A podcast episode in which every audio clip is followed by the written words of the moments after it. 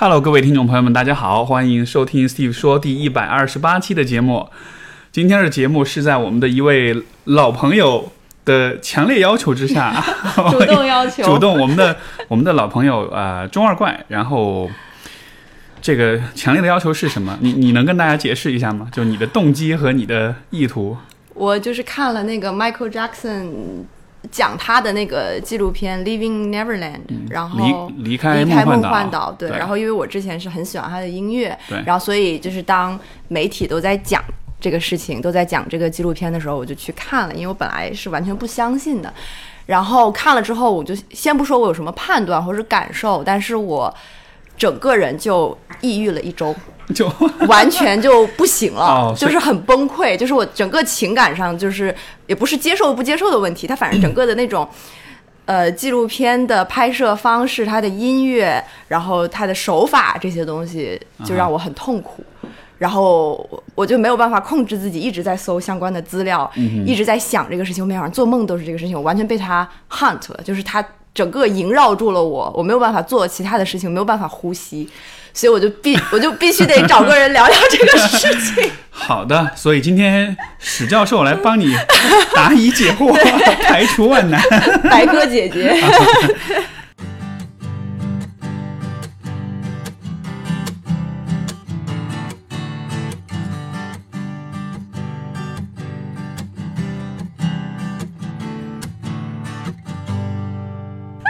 呃，所以如果大家呃不了解的话，这个片儿大概他讲到的事情就是 Michael Jackson 嘛，这个 King of Pop 对吧？流行之王。然后他曾经呃呃被应该是被起诉，他是有这个性侵未成年小男孩儿的行为。然后 Living Neverland 是。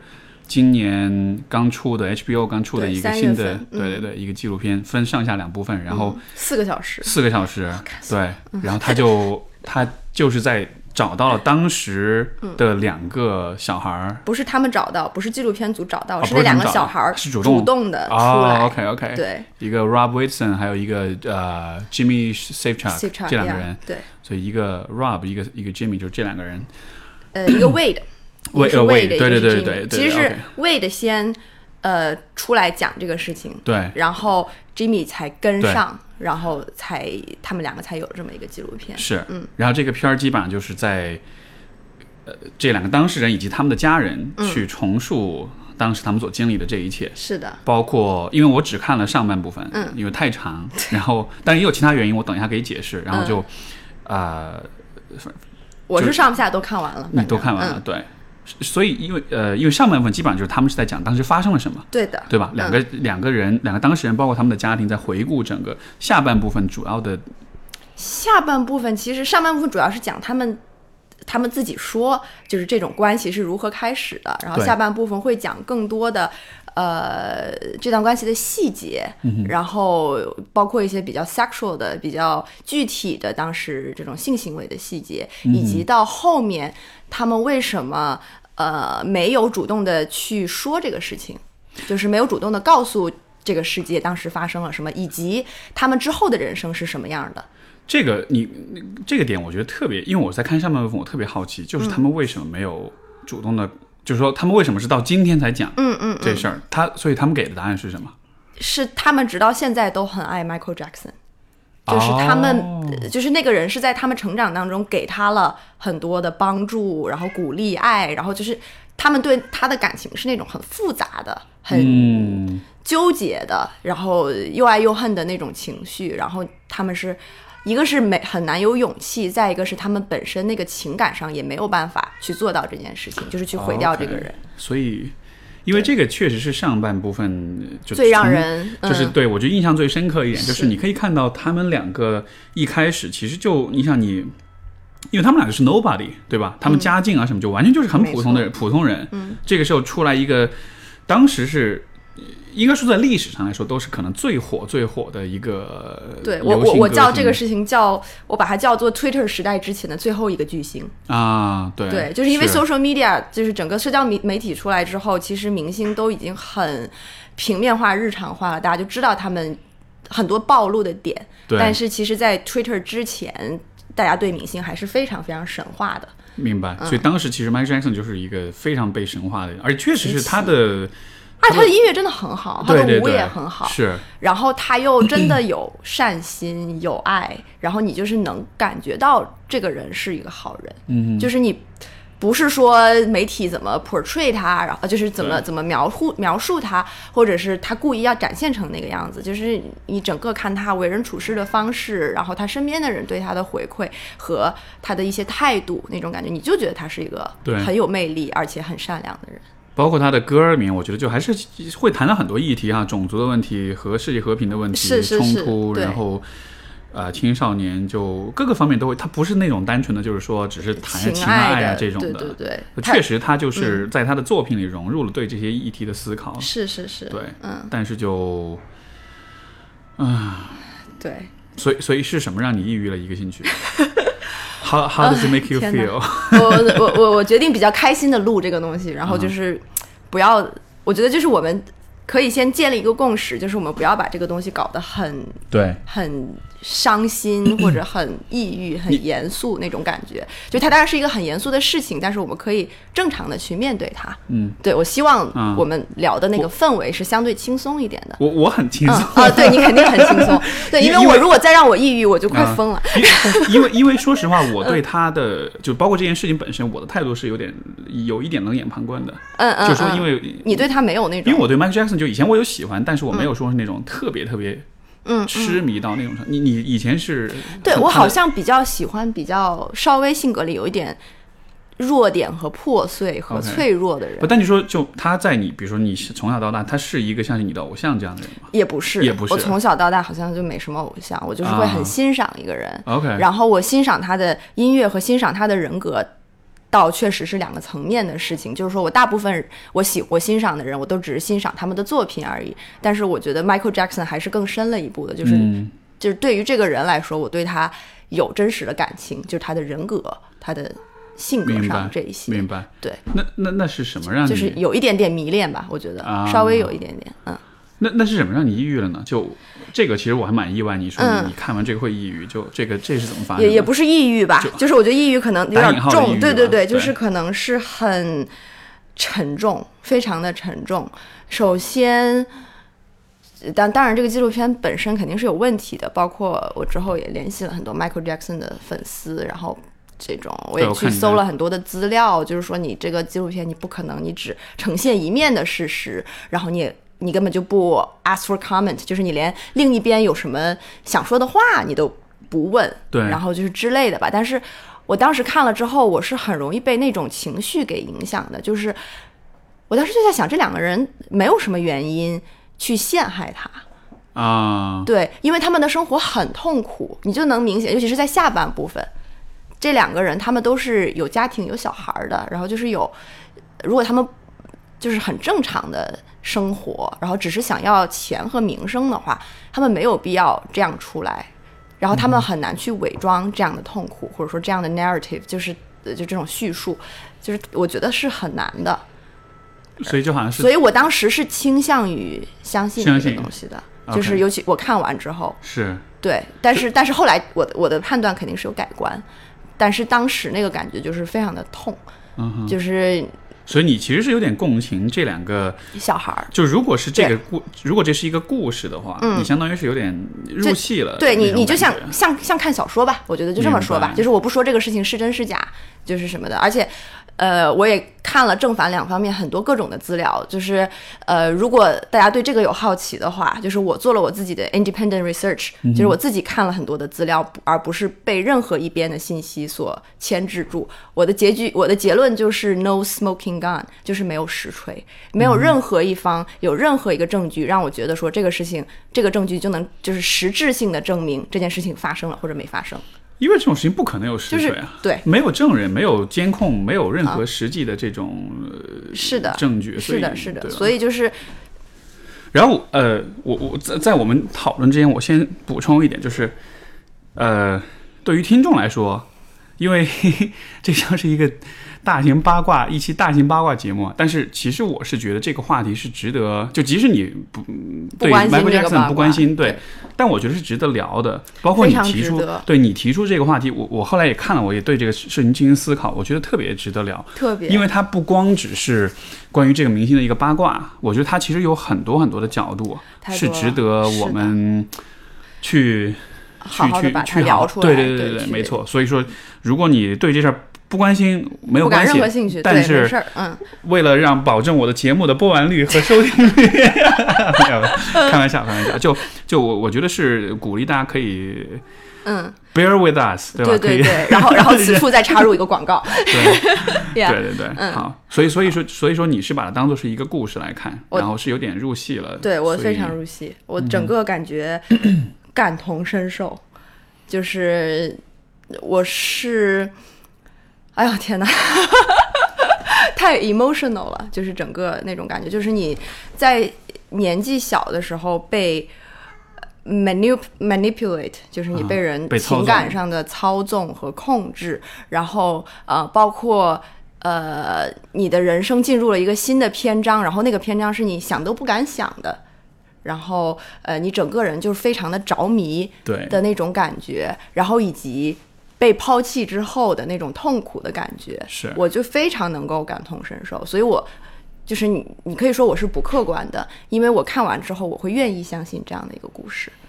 因为当时对于他们两个小孩来说，包括他们的家人来说，有这么一个。有花不完的钱，有这么一个所有人都人尽皆知的一个明星，他突然出现在你生活里，是的，他给你提供了所有你想你可以想象的东西。嗯，他里面就讲说他带那个 Michael Jackson 带带带其中一个小孩去一个什么商店里面，说对想买啥买啥，想买什么买什么，对，就玩玩具店，是他推来一个车，嗯，他以前是爸妈带他去是，你只能买一样东西哦，嗯，然后但是。他这次去，他是找了一辆车，说你赶快把这辆车全给我装满。对对对，就这个是对于，尤其对于小孩来说，我觉得对，确实。我觉得对成年人也是。对，你现在让我去一家什么任何一个什么化妆品店，你说你想买啥就买啥，我也会。对对，而且而且这而这个还不光是钱金钱上的这种满足，它更多的是一种。就像你，你像你的一个小孩子的偶像，对的，对吧？然后这样一个完全跟你不在一个世界，像是像上帝一样的一个人，没错。然后他突然选择了你，是的，就而且就是突然就 out of nowhere，然后就选择了你。对你整个人肯定你整个情绪上就爆炸了，一直都是在那种很嗨的一个情绪当中。包括我不知道你后面有没有看到，我不知道他是忘了他是上部还是下部，就是那个 Jimmy 那个小孩，他。一家人都因为 Michael Jackson 从澳大利亚搬去了美国，他们整个就移民到那边。哎，是好像是他父母离婚了，他父母是离婚，然后他母亲和他姐姐来的美国。对，还有他，还有他，对对对，对。但是其实就相当于他们完全抛弃了他的父亲，对，然后就来到，是因为他好像是他父亲是不愿意来还是怎么的？呃，他父亲当时情绪上就是心理上也有一些障碍和问题吧。然后他们当时也一个是这个，再一个他们也是完全被 Michael Jackson 的那种。呃，诱惑到，然后所以他们就基本想都没想，就整家一家全部搬来了美国。对。然后当时他们就也讲，他们刚搬到美国之后，就是一下子就出现了一个落差。对。就是他们之前来的时候，还是就是之前只是旅游的时候来的时候，Michael 就是你要什么我就给你什么，你拥有都是最好的服务、最好的套房。然后结果他们这次真的来了之后，本来以为还是有那样的待遇。结果就只是住在一个普通的小旅店里面，而且他们要自己付钱。然后对于他，他们就很震惊，因为他后来他就像是失宠了。对对对，因为 Michael Jackson 身边是有过不同时期有过不同的几个小男孩，是的，是的，就都是他那种像是他那种那种 pet boy，就是那种像宠物一样的那种小男孩，没错，一直跟着他。是。对，就是也有正常的啦，就是他也有几个，就是当时就是童星的小孩，麦麦考利嘛，就那个独自在家那个男星，跟他曾经也是有一起工作过。对，然后他也从来没有，他也说我跟 Michael 的关系就是很纯洁的，就是从来没有过那种。对，所以而且他现在也正常的长大了，就是他完全没有那两个人一样活的完全就是 fucked up。就是没有，不是麦考利很惨的，他后来是吸毒啊什么的，他但但但那个不是因为。是是因为他父母，他父母对他的那种，对对对，所以，anyways，英文里面有一个词叫 starstruck，yeah，他们也一直在用这个词，没错，对，就解释一下，就相当于是呃，就是字面意思就是一颗星星把你给击中击中了那种的。但真的，其实这很形象的说法，就是当一个人在这种极度的惊喜，而且是有一种震惊、一种不可置信的惊喜，就是就我们说一个人是 starstruck，对，就跟你中彩票了，没错，没错，就有点像比如说现在，比如说你是一个，嗯。你在试着学唱歌，这时候突然，比如周杰伦，或者是对，还有有还还谁谁是现在最国内最火的是谁？易烊千玺吧。易烊千，天哪！我现在这样说可能会被骂。最后不是因为 Michael Jackson 被骂，是因为易烊千玺被骂。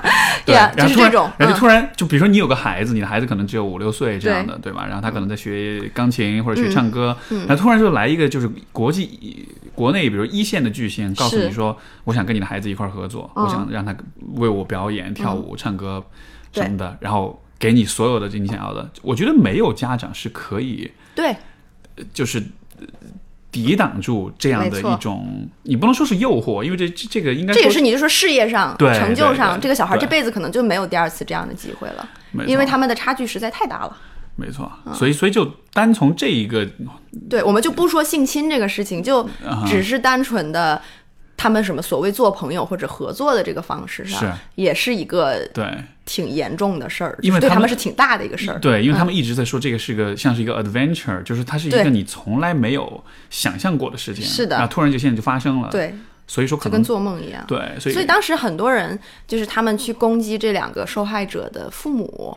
然后就说是什么样的父母会让自己的小孩跟一个三十多岁的就五六岁的呃七八岁的小孩跟一个三十多岁男人就是呃天天混在一起吧，就不说干嘛，对，就是睡在一个屋子里，然后或者是什么的，就是你父母本身就有问题的，甚至会说这个父母就简直就是皮条客，就是他们就是想交换，对。对，就是说啊，那你小孩你长大了，妈妈就会忘了这个事情，但是我们家得到的财富可是永远的哟，就是有那种感觉，就是要去呃。让就是觉得是是这些父母的问题导致的这一些，但我觉得我真的站在那些父母的角度，我就是完全能够理解父母为什么要这样做。就是那个时候他完全不是他自己了，他没有那个理智了。就是小孩五六岁的小孩，他抵挡不住迈克尔·杰克逊，然后三十三十多岁大人也抵挡不住。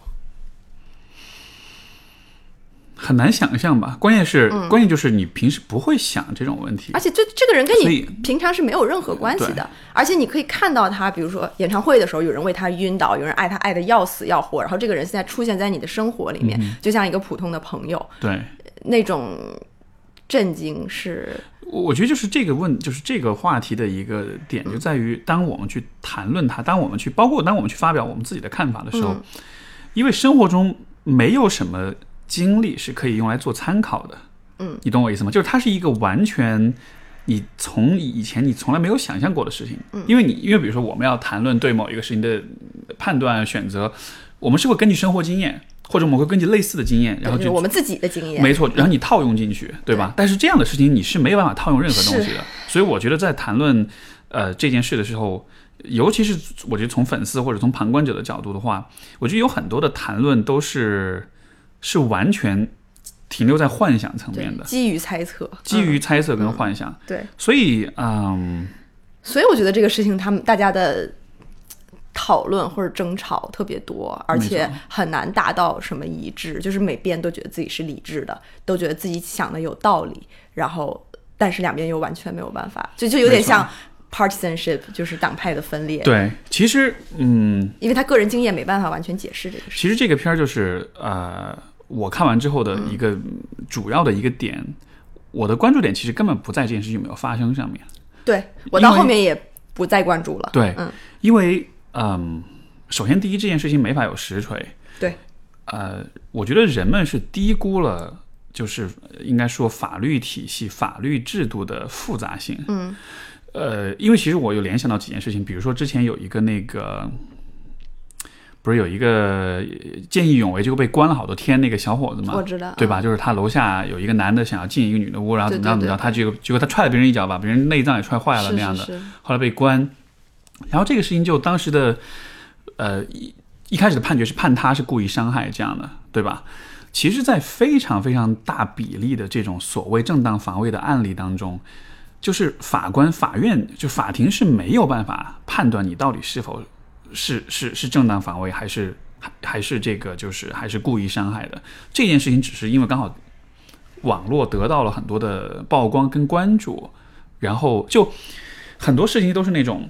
我们站在旁人角度，你明显你可以感觉他就是在正当化，哎，他他就是在见义勇为，他在帮别人，对吧？但是当这些事情进入到了法律的程序里面之后，那都是要讲证据的。对，就你不能说因为这件事情看上去像是这样，你就判断他在法律上也就能够这样去判定。所以我觉得 Michael Jackson 的事情也是一样，就是你从旁人的角度来说，一个成年男性会经常跟不同的小男孩这个。就是形影不离，包括一起起居住宿，而且还不断的还不断的换换了好几个人，对吧？就是是个人都会往那个方面去想，是个人都会觉得这个好奇怪啊。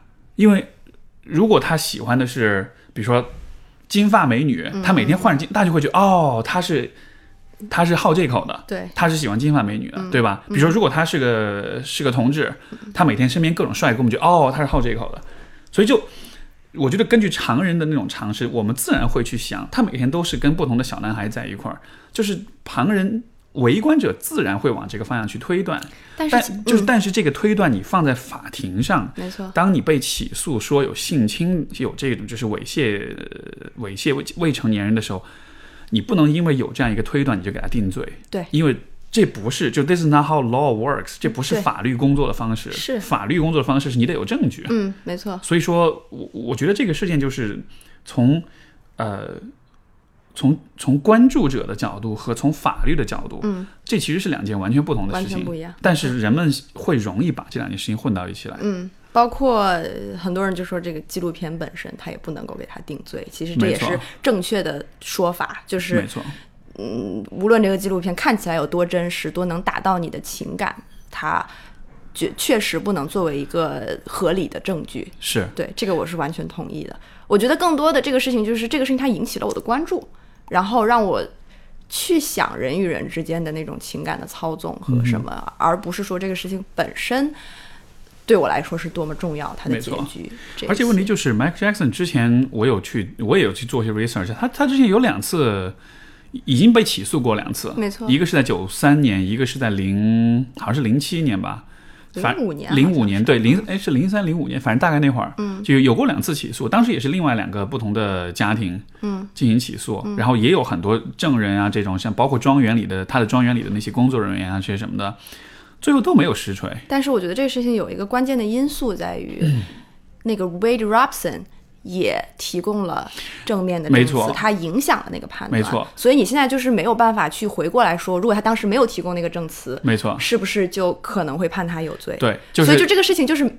不确定了。对对对，就是就是说，这个在这一部《离开梦幻岛》里面，这个主角之一，他曾经在应该是九三年的那个审判里面，他两次哦，对，他两他是有他是有出庭作证，说他跟 Michael Jackson 是是正常的这种关系，没有发生性行为。就当时他是去为他辩护的，是的。但是今天又有点翻供这样子。零五年的时候他就没有出来。嗯哼，对，所以所以这个是也是我当时看到这个，我觉得哇，好震惊啊，就会有这样的一个。是是是，但我觉得也可以理解啦，就是他 他自己的。故事是是讲得通的，我倒是觉得，但是讲得通不代表就是真的嘛。对，但是我觉得就是也不能用因为这个就说。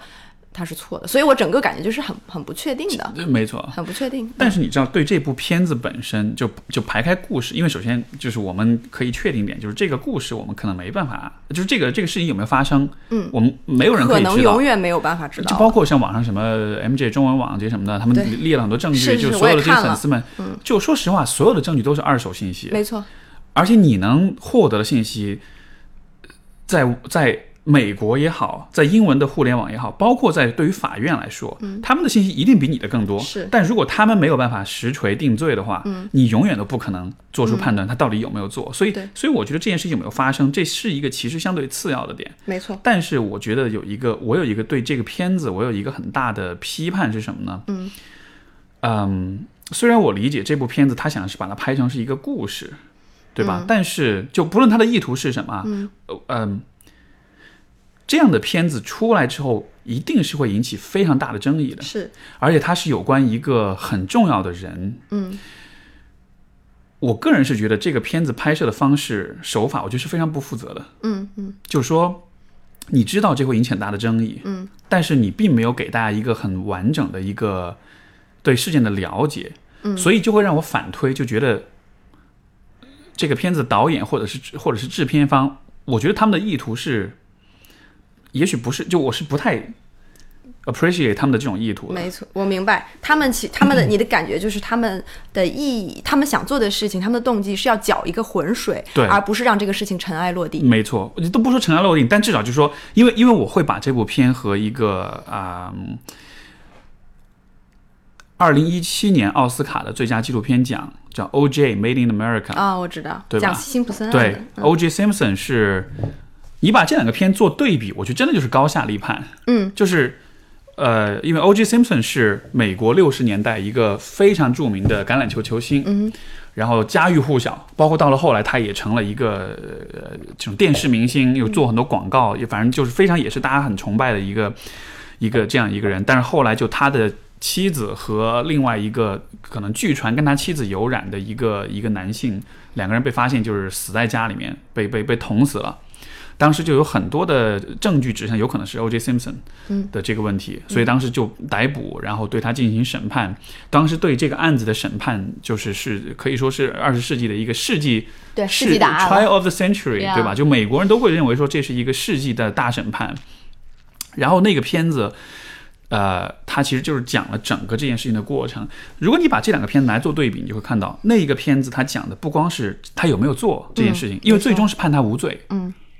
就就这个结果，其实是也是我刚才所讲，就是那种所有外人站在旁人的角度，你都会觉得就是他干的。嗯，因为第一，他一直有暴力倾向。嗯，第二，他的妻子出轨。嗯，然后第三，他曾经是有对他有过这样的，对他妻子有过这样的这种很暴力的这种行为，包括就是他的性格，他的各个方面其实都是有很大问题的。所以站在旁人角度，你就就就肯定就是他呀。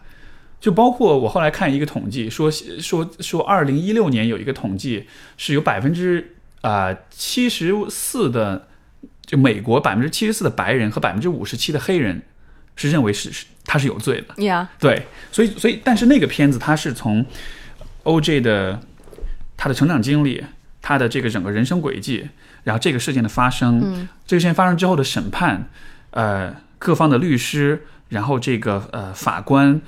呃，陪审团、媒体，包括当时围绕这个事件所所引发的一系列的种族主义方面，就是种族上层面的这种社会上的这种冲突。Put the story in context。对，他是把整个故事非常全面的呈现出来的。没错。所以说，最终你没法得出结论，但是你对这个事件，就是我们是，我们是对真理是更靠近了。没错。但是《Living Neverland》，嗯，它是一个 one-sided story，它是它只给你看了一个一个角度，就是这两个受害人他们自己的故事，没错。所以，我我我看到这里，其实为什么我第二就是那个下部我没有看，就是因为我觉得这太荒谬了。嗯，你要讨论这么大一个事件，这么一个必然会引起很多争议的事件，你居然用这样一种就是如此。狭隘如此局限的角度来看这个事情，是我就觉得这是非常非常不负责的。嗯嗯，对，就有点像是比如说我们在呃，比如说微博上讨论一个什么热点事件，然后你不看其他任何的事情，你只看就比如说那个见义勇为的那个小伙子，嗯，我们只看这个人被踹了之后他的那个损伤有多大，我们不看任何的 context，我们不看任何的这个环环境语境的这个问题。你懂我意思吧？所以这是我看完之后，我觉得天哪，怎么可以这个样子拍这个片子？它就是一个很糟糕的纪录片，对，我承认，对我我我非常同意，对。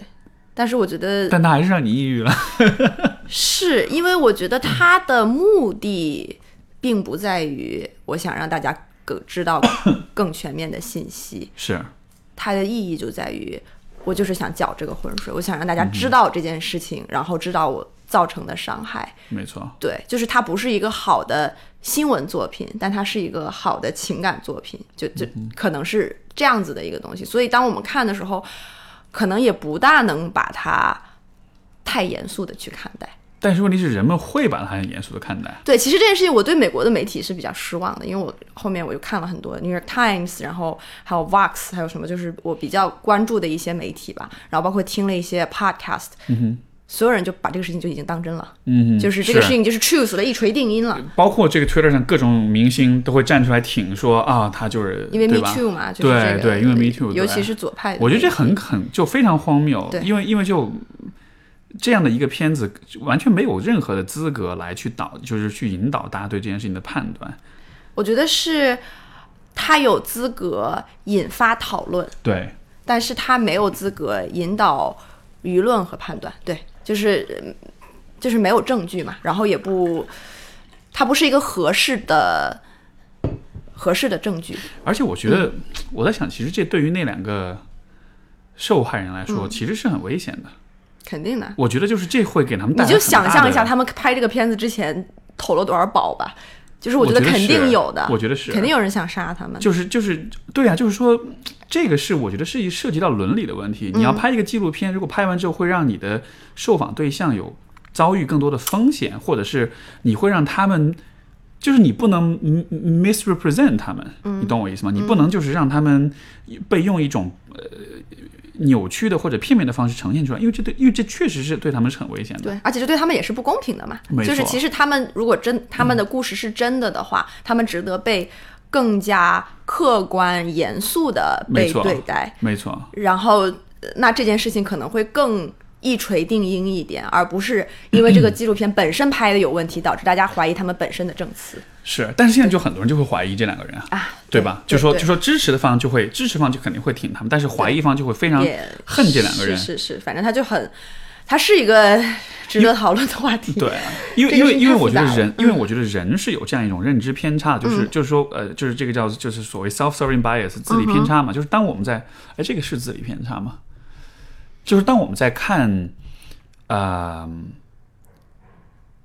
当我们在看别人所经历的坏事的时候，我们通常会把这个结果归因于是他们个人内在的因素。嗯，当我们把别人的事情好，如果别人遇到好事，我们通常会认为是他们运气好，我们会把归因，我们会归因于是外在的这个因素。是，对我们自己就是反过来的。嗯嗯，所以呃，所以就是如果你只是去讲两个人的个人的这种故事的话。你其实就在暗示大家，这一切都是他们两个啊个人的选择，嗯，所决定的。他没有任何的 context，没有任何的环境的因素，是。所以所有的注意力都会集中到这两个人身上。但是我觉得这个，我我不知道你有没有，就这两个当事人，他们在这个片儿出了之后，他们自己是否有我对他们，哦，这个我我没有在 看，但是我的感觉就是你说完这些之后。呃，我其实当时我看完，我最大的感觉就是，无论他们说谎了，还是他们说的是真话，这两个人的人生都是出了巨大的问题，就是他们有非常非常糟糕的人生，就是他们受到了极其巨大的影响，就相当于这个事情把他们人生都毁了。因为你要想，他们他们要不然就是彻底的骗子，对，就是 assholes，就是 Michael Jackson 对他们这么好，什么都给他们，对，然后。他们竟然能说出这样的谎话来，就是就就就就就真的是坏中之坏的人。我明白。如果他们是真话，那他们整个的人生、家庭，然后他们的职业什么的，就相当于都被性侵的这个事情给改变了。就是无论如何，这个事情是一个糟糕的结尾。嗯，我觉得至少我们应该有这样的共识，就是这件事情。毁掉了两个人，至少两个人的人生。然后我是想，我就是特别想找你录这个播客的原因，也在于说，我们可以去，呃，在这个事情之外，我们去想，在这件事情判断之外，我们去想如何从制度上减少这种事情的发生。嗯，所以，所以其实我的意思就是，他们两个就是有点那种。因为你录这个片子，不管最后你是支持还是反对，不管是信还是不信，其实他们就都会承担很大的代价。对，就是换句话说，有点像是你你你你，就是 you have nothing to lose，嗯，就你没有什么可以再失去，因为你本来就已经非常糟糕了。对，你就想想这两个人每天都过着什么样的日子，我觉得就是对，真的是就是你向全世界公开说，对我遇到这样一件事情，是的。所以从动机推断来说。你做了这个选择，公开了之后，你无论如何都会很糟糕。那这样的情况下，而且他的人生一定很挣扎，就是即使在对对，就是公开之前，他也是很挣扎的。无论他是说谎还是说真话，没错。所以，就你站在他的角度的话，他既然都会无论如何都很都会很惨，那与其说谎话，你不如说真话。嗯，就就你就说从正常人的角度来说，呃，对对对，这个是我当时看完的第一反应吧。对，反正就是这个。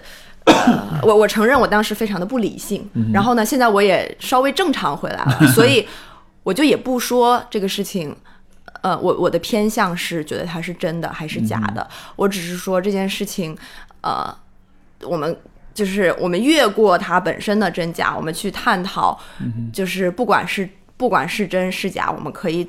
这件事情上，我们能够得到什么样的思考和就是发展性的去想它的结论？然后，我这让我想，就是这个事情让我想到的第一个案例是这样的，就是说国内也有很多，或者是日本，就是东亚这边也有这样很多这样的偶像，就是即使过了 Michael Jackson 的年代，我想到的第一个就是 AKB 四十八，然后呢，包括我们就是现在的这种男团、女团的偶像，我当时。呃，有在追寻这些人的信息吧，然后我知道了有一个术语叫丝联，我不知道你知不知道私联是什么？就是这个在偶像圈或者是在粉圈，私是私人的私，联是联系的联。私联，对，然后呢？丝联的意思就是说，你作为粉丝跟这个偶像的 关系。必须是粉丝和偶像的关系，不能多过这个了。你不能私人的去联系他，你不能就是跟他真的做朋好朋友去 hang out。然后这个其实是这个偶像的责任，不要去跟这个粉丝发生个人的接触，就是同等的朋友间的接触。有点像咨询师来访者的关系啊，哎，有点像，就是这个东西就是有点像你的一个。就是你作为偶像的职业道德，对，他到了什么程度呢？就是说，你跟这个粉丝，你不能去回这个粉丝的微博留言，就你不能去留他，你不能不能去他的微博去回他。就是他去了你的微博，他给你写什么话，你可以在你自己的微博回他，但是你不能去回他的，你不能去他的微博去回他啊。明白。然后，比如说，你不能主动的去去找他，去找他，对对对。然后，呃，比如说很多粉丝会去机场接机嘛，对。然后假设有一些。偶像他粉丝可能本来就不多，或者他那天就是没什么，就是不忙，然后他可以，他是不能主动加这个粉丝的微信，或者这个粉丝跟他要，他不能给，就是完全不能有任何私人的关系。这样的规则是怎么建立起来的？公司一般来说都是这些偶像的公司。然后就是说，就像 就像你作为一个青年偶像，你不能谈恋爱一样，就是它其实是很违反人权的嘛。但是你作为一个偶像，这是你职业的一部分，这是你的 work ethics。然后就这个事情其实也是多少受到一些争议的，嗯。然后我觉得这个是一个很有意思的探讨。当你把这个事情和 Michael Jackson 的事情放在一起之后，就是说，其实一开始我是觉得这个东西是很反人权的。我是觉得说，我想跟谁做朋友，就是就做朋友。偶像也是我的一个工作，我工作完了，我下班了，我想跟谁玩就跟谁玩啊。就是你凭什么不让我去回，不让我去关注一个粉丝，然后去给他回留言呢？就是不行。然后，但是经过了这个事情，我倒是觉得这是一个，无论好坏，它是一个建立界限的方法。包括他们会说，比如说，呃，像什么 AKB 还有 SNH 四十八这种女团，嗯。你跟他握手，你作为粉丝要跟他握手，你是要买握手券的，你握手握手券是要钱的。然后，如果你跟他做了朋友之后，其实你想跟他握多握几次手就能握几次手，对吧？你完全不需要买任何东西，就是这个商品的价格，在你们成为朋友了之后，这个价格就没法说了。相当于是朋友私人关系，其实会打乱整个商业的秩序。对你把本来一个很稀缺的、有明确标价的资源，变成了。就是因为朋友之间的这种，就是没有办法定价的。这个这个和咨询师那个就是工作伦理，我觉得完全是一模一样的。哦，是吧？就你不能给朋友做咨询啊！对对对对。因为因为这里面很重要一个点，那朋友他就没事找你聊天，你懂我意思吗？那我我我怎么说？是啊是啊是啊！就打破这种商业秩序。没错没错，包括呃，我记得 Michael Jackson 那个，我印象最深的。一个点就在于那个小孩跟着 Michael Jackson 在直升飞机上，然后他们一起去做一个世界一个巡演，然后他就说，在那个巡演上，Michael Jackson 都是不接受任何访问的，但是他就允许这个小孩在飞机上访问他。他说，因为我很爱你，我就是我们两个是朋友，所以你可以随便访问我。他那个时候就觉得自己得到了无上的荣耀和特权，他就就是用这样的方式去。建立了两个人之间更亲密的关系。这种规则我其实还蛮能理解，因为一方面是就站在经纪公司的角度啊，我觉得一方面是刚刚我们所讲，就它会打破上呃打打乱商业秩序。我觉得另一方面，这其实对双方都是一种保护，这绝对是一个保护，非常重要的保护。你都不说是对粉丝，我觉得对明星本身也是保护，绝对的。因为你对吧？这是我的点，因为你很有可能就是哪个人他是想使坏想怎么着，他就给给你制造点污点，那勾引你啊，把你搞上床了，或者是搞点什么是的丑闻出来，然后你然后因为谁知道呢？因为因为因为。你看，你越出名，你的 haters，你的恨你的人也就越多，所以肯定是会有。我觉得，甚至他对于粉丝和偶像的这种保护是同等级，是同等的，对。对对，因为对双方都是有可能造成很大的，如果发生任何事情，所以这像是一种保险的一种机制，一种机制在里面。是的，是的，包括就是很多明星去睡粉丝，然后就很容易出事。没错，但是如果你去睡圈内人，无论是你的什么助理还是经纪人什么，只要就是在你的圈子里，或者是其他的明星。就大家就觉得说哦，那好像还好，但是粉丝就即使是成年的，大家也会觉得好像这有点问题。是，所以就是说，我觉得很多很形式的关系都是，嗯，还是比较忌讳双重关系的。嗯嗯嗯。如果是，你看都不说这种啊，就比如说同事变朋友的啊，如果是比如说不同的 function、不同的职位没有利益关联，我觉得还好。但如果是你们是有利益关联的话，就就很微妙了。我觉得这个不在于 双重，我更偏向于它在于上下的 power structure，就是有权力结构的差异。这种感觉，就是对于明星粉丝是很明显的。比如说，我觉得这两个人是同事，他们可能甚至是一个部门，但他们假设是同级，我觉得就能好一些。虽然有问题，但如果他们是直属的上下级，然后他们又在谈恋爱或者是有这种亲密的关系。我就觉得那个问题显然是更大的，嗯，包括尤其是这个事情一旦有小孩，因为小孩是权力关系中最弱的一个存在，所以就是除了这个小孩的父母之外，其实你想一下，尤其是在西方，所有跟小孩有非常紧密关系的这些职业，基本上都是需要执照的。没错，嗯，所以就是在这件事情上，我觉得最大的问题就在于他没有一个 power on check 的这么一个结构，就是说。比如说你是老师和小孩，他其实是有明显的，一个是有执照，他是有受过专业的指导的；再一个是他有明显的 ethics，就是有他的呃道德的准则。比如说，一直到我上大学的时候，我跟我的老师，我跟我的教授，就是在美国的时候，我们单独聊天都必须是在公共场合。如果我们必须要一起做项目，然后我们就只能在一个比较私密的地方。我的老师是一个就是四五十岁的这么一个。男性，白人男性，他会把自己的女儿带来，然后我们三个人一起。哦天哪，这这么对，嗯，因为就有的时候我就只能在他办公室，他就有那资料什么都在那里啊，或者什么的，然后就他就会把自己的女儿带来。是，嗯，我觉得这个就是，如果你纵纵观，就是世界上所有，应该是大多数的发达国家的社会，尤其是法律制度，我觉得其实都是能够呃认同一点，就是小孩子是非常。从权力的等级上来说是非常弱，极弱，极就是永远在最下面。没错，没错。不光因为他们在身体上、在生理上，他可能是更弱弱小的一方，也在于他们在情感、在精神、在心理上面，嗯，是很容易被影响、容易被操纵的。嗯，所以说，你看，比如说这个，就是对未成年人的保护也好。呃，这种儿童保护法，像因为北美就是非常，包括欧美国家是非常 aggressive、非常强势的，对，非常就是偏向性的去保护小孩子，就甚至有的时候他不惜 有一些错误的这种判断，像比如说曾经那个有个中国的有个电影叫《刮痧》嘛，嗯，他不是就讲就在北美有这个中国的夫夫妇，他们给小孩子刮痧，嗯，但是学校老师看见了，就认为这是虐待儿童。最后真的就判就这样，就真的就剥夺这个父母的这个抚养权。就他虽然会有这样的错，就是有这样的误判，嗯，但是宁可杀错一百，就是对，就他是带着这样一种精神在看待关于儿童的问题。我宁可让很多人因此被冤枉，我也不能允许这样的呃可能性，就是小孩子被伤，是非常非常严谨，甚至是过就过完全是过度严谨。对。所以我觉得他们其实制度是很好的，是很严密的。比如说，包括老师，包括小孩子的医生，然后小孩子的这种心理咨询，这种什么 PTSD 这种情况，就是都会有很好的资，就是很好的呃制度的保护啊，然后很严密的道德啊 ethics 准则这些。但是为什么欧美经常出现小孩子的问题，就是是明星，然后还有 priest，就是像 Catholic Church，就是天主教教会它里面的主教啊或者是什么的，就是在宗教和明星这里。其实是没有这个结构的，就是没有说还有一个准则，就是明星在跟自己的粉、自己的儿童粉丝在交往的时候，应该注意以下一二三四五六七八这几件事情，你只要没做，那你就有问题，然后什么什么的，就是你没有办法把它放在一个已经成立的法法规或者是结构里面。我觉得可能是因为恋童癖这件事情。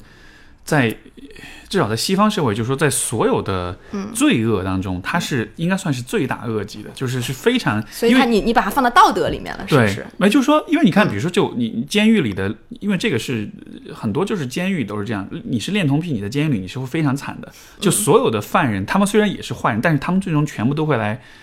揍你会来搞你，像之前我看新闻，好像是巴西还是哪儿有一个恋童癖，进去之后就当天就被捅的全身都是窟窿了。嗯，对，就是说在包括这个呃。美国，我记得是有些州的法律是，如果你是恋童癖的话，你你，比如你搬家住到某个地方，你的房子上要有标志的，就是你要让你周围的邻居知道你是恋童癖，是，就你一旦背上这个罪名，这是会一辈子跟着你的。对他注册，你要你要注册你自己在那个当地的街区什么的，对，街道办。所以所以所以就是说，所以所以我在想，有没有可能是因为就恋童癖是一个，它是一个非常非常深的罪，非常罪大恶极的一件事情。嗯。以至于就是当人们在，比如说讨论明星的和粉丝的关系的时候，我们压根就不会想到这里，因为我们会默认这是一个就是糟糕到不需要说的事儿，就是对，就是你不需要再写一条法律说不要不要搞小孩，没错，是就好像我们会假设我们大家都共识这是最坏的事情，不会有人真的去这么去做。不，我觉得，所所以就我们不会明确的。我知道，我我特别理解你的想法，但我觉得那个东西是需要的。对，它的制度不在于是说你不要去恋童，因为恋童是生理上的一个东西，就是它是你什么大脑皮什么什么皮层有一个什么东西，它其实它不是一个，嗯。它就是你生来带来的一个东西，就是有的人就是人群中有百分之多少的人，他就是恋童的。恋童癖这个我倒觉得，就他不，这个倒不一定。就说就说，实际上恋童癖的存在，就是它的起因，它的原因可能是比较复杂的。它是比较，它不能是。但是就是我的意思，就是说你恋童的这个倾向，好可能是比较难控制的。呃，对，对吧？就是你不能说你天天真的就吃药。或者是你让你去看什么什么东西，或者让你住在医院里，你本来是练的，你现在就不练了。没错，就是它很难。所以我们要做的是从制度上面减少可能会发生恋童这件事情的可能性。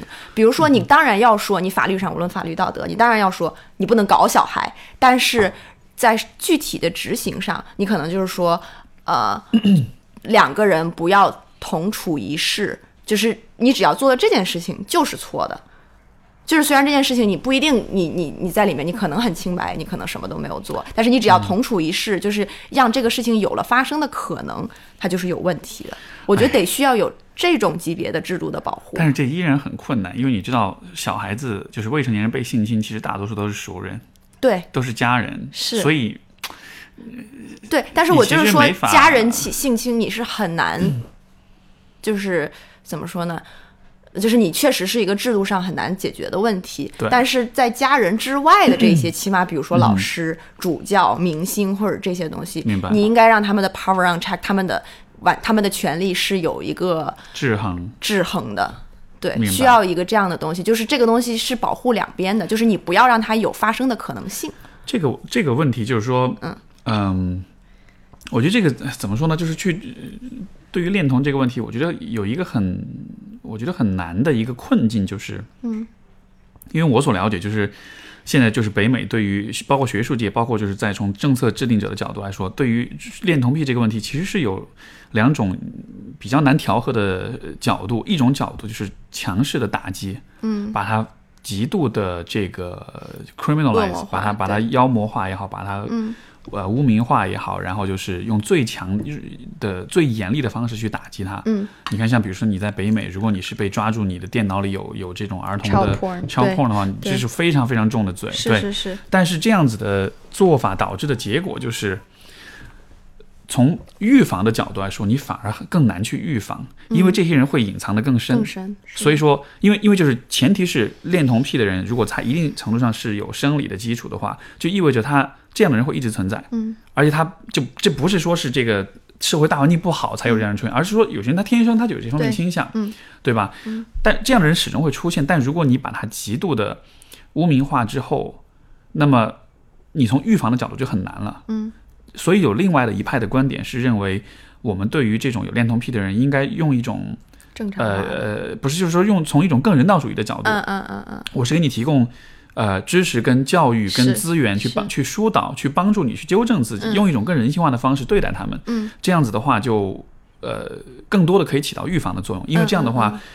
我们如果对恋童癖的这种污名化稍微减，如果相相对减少一些的话，那么更多的有这方面倾向人，他就会求助，嗯嗯嗯，然后他就会让人知道他是这样的人，对，而这样的人通过一定程度的这种干预，呃，干预，他其实是有是可以就是进行转变的，对，就是本质上来说，你你先别把人家先都说成坏人，对对对，这事儿他没法改，对，没错，对，就是你是可是完全可以，呃，就是把你的这种就是你的性冲动的这种对象从。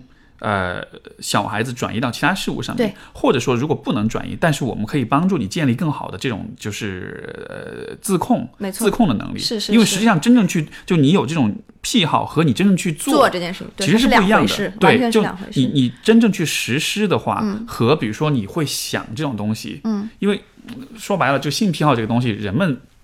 人们可以想任何东西，对对吧？包括有的人会，包括甚至有的人会幻想那种，就是恋尸癖也好啊，或者是呃把人给解剖了，觉得这个是一个很让他很有欲望的一个事情啊，就都有。但是就但是你有这种癖好和你实际去做，我觉得好像现在我们更多打击的是前面这种人，就是有这种念头的人。但是真正的问题是在于那波没有足够自控，他会去实施的人。对这一波人才是最。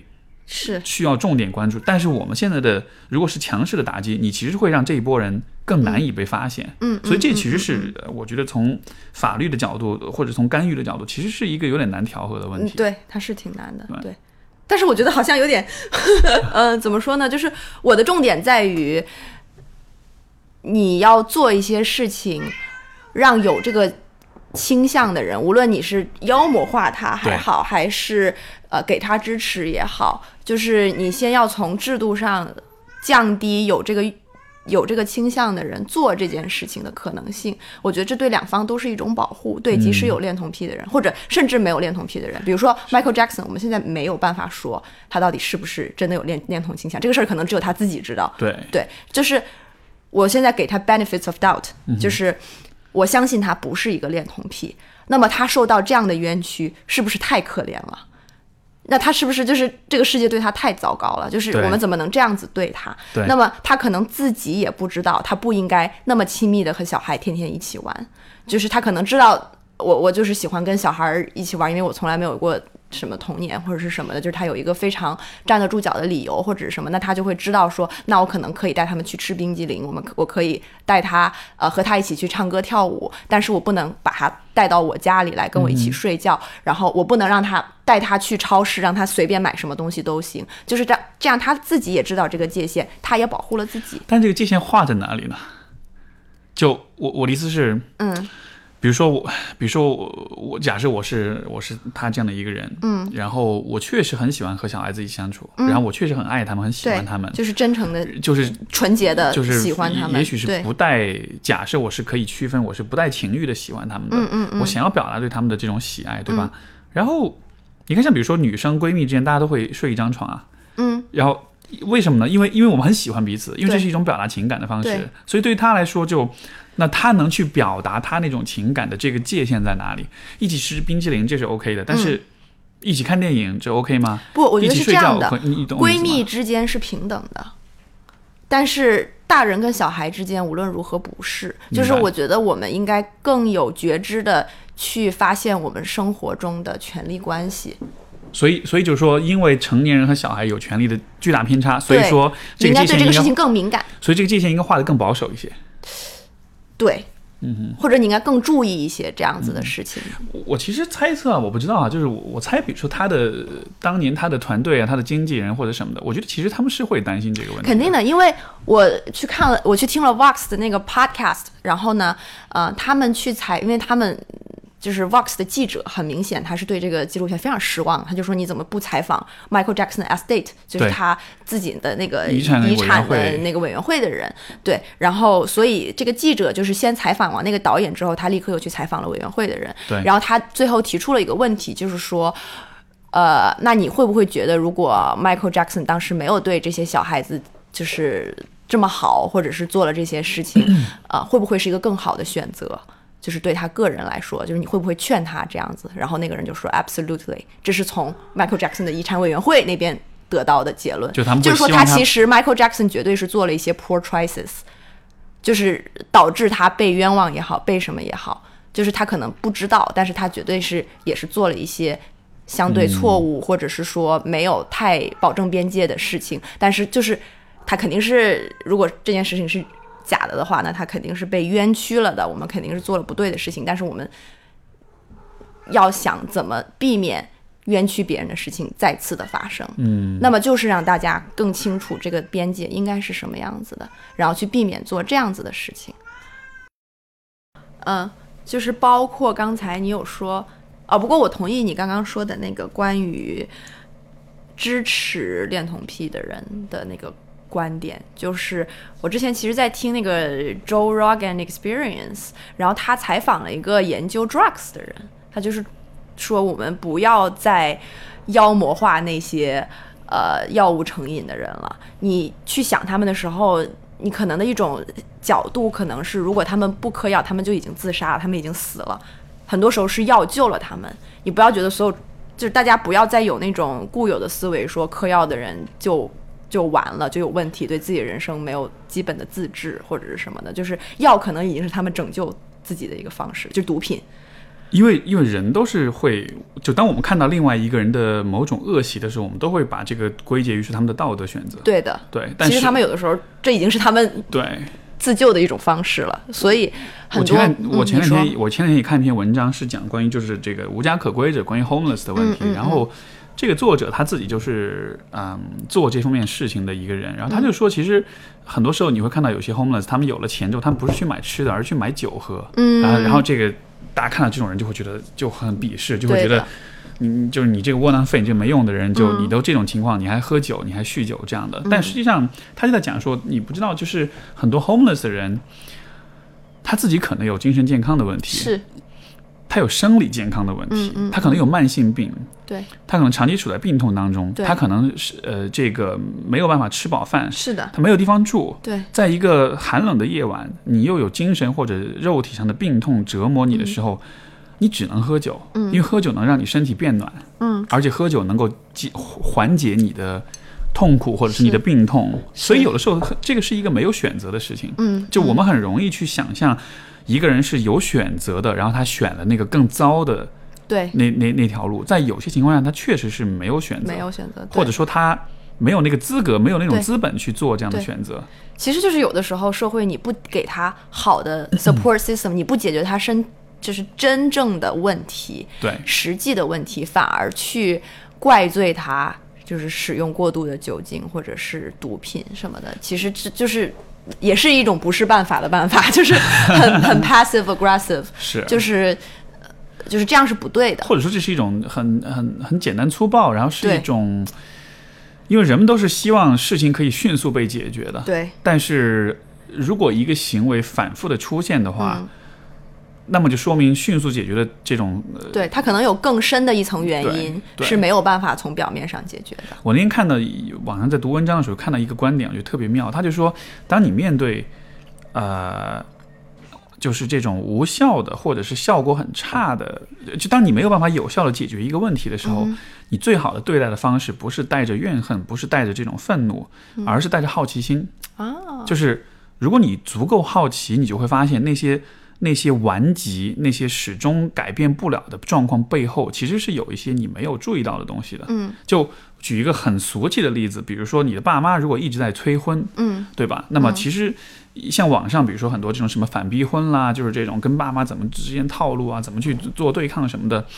然后通常的角度都是我怎么去怼回去，嗯，我怎么去维护界限，我怎么去，就是我们会用一种比较对抗式的一种思路去看这个问题。但是实际上，如果你足够好奇的话，嗯，我觉得你是完全可以深入到就是到底是怎么，就是你爸妈这个强烈的愿望，他背后的想法是怎么样的。嗯，所以你像之前就是嗯。呃，以前复旦一个教授孙沛东，他写的那个，他们有一本那个书，就是讲人民广场相亲角的那个书，对。然后他就他这个书，就是我觉得我我非常喜欢他这个视角，就是他其实就告诉了我们，因为他在这个他是做田野调查，在这个相亲角里面去访谈这些。呃，就是这些爸妈们，他们为什么要去？嗯，你就会发现，这个相亲角它的功能并不单纯只是为了解决子女的婚恋问题。嗯，对于父母来说，他们自己有自己的社交需求，甚至他们自己有有责有这个就是这种呃，就是交往，就是认识，因为有很多离异家庭，的，嗯嗯，对他他们自己也需要找找老伴儿这样的。嗯，然后他们有自己有，比如说外来的。家长需要融入当地，他需要有这样一个社区的这种归属感，包括还有最重要就是他们自己其实对自己的生活、对于经济、对于大环境、对于这个高速发展跟变化的世界，其实有很多的焦虑。没错，所以他们做所有这些事情，他是带着多种功能、嗯，多种呃动机诉求去做的。没错，如果你只是去跟他对抗关于结婚这件事情的话，你其实就不会看到这背后很丰富、很复杂的这种背景。没错，从而你的那个提出的那个解决方案。就你只能问题，对你只能满足他一小部分的需求，就有可能，比如说你爸妈催，是因为他们其实很不安，他们自己的问题，或者他们自己的生活很没有方向感，很迷茫，对，所以说，所以，所以，所以你只是通过结婚去回应他们这种需求，或者你通过抗拒结婚的话，根本就不解决问题，没错。所以我觉得就是还是带着好奇心，就包括像恋童癖这样的事情，嗯，我觉得其实是蛮值得，是我们是蛮应该更好奇一点的，嗯，我觉得。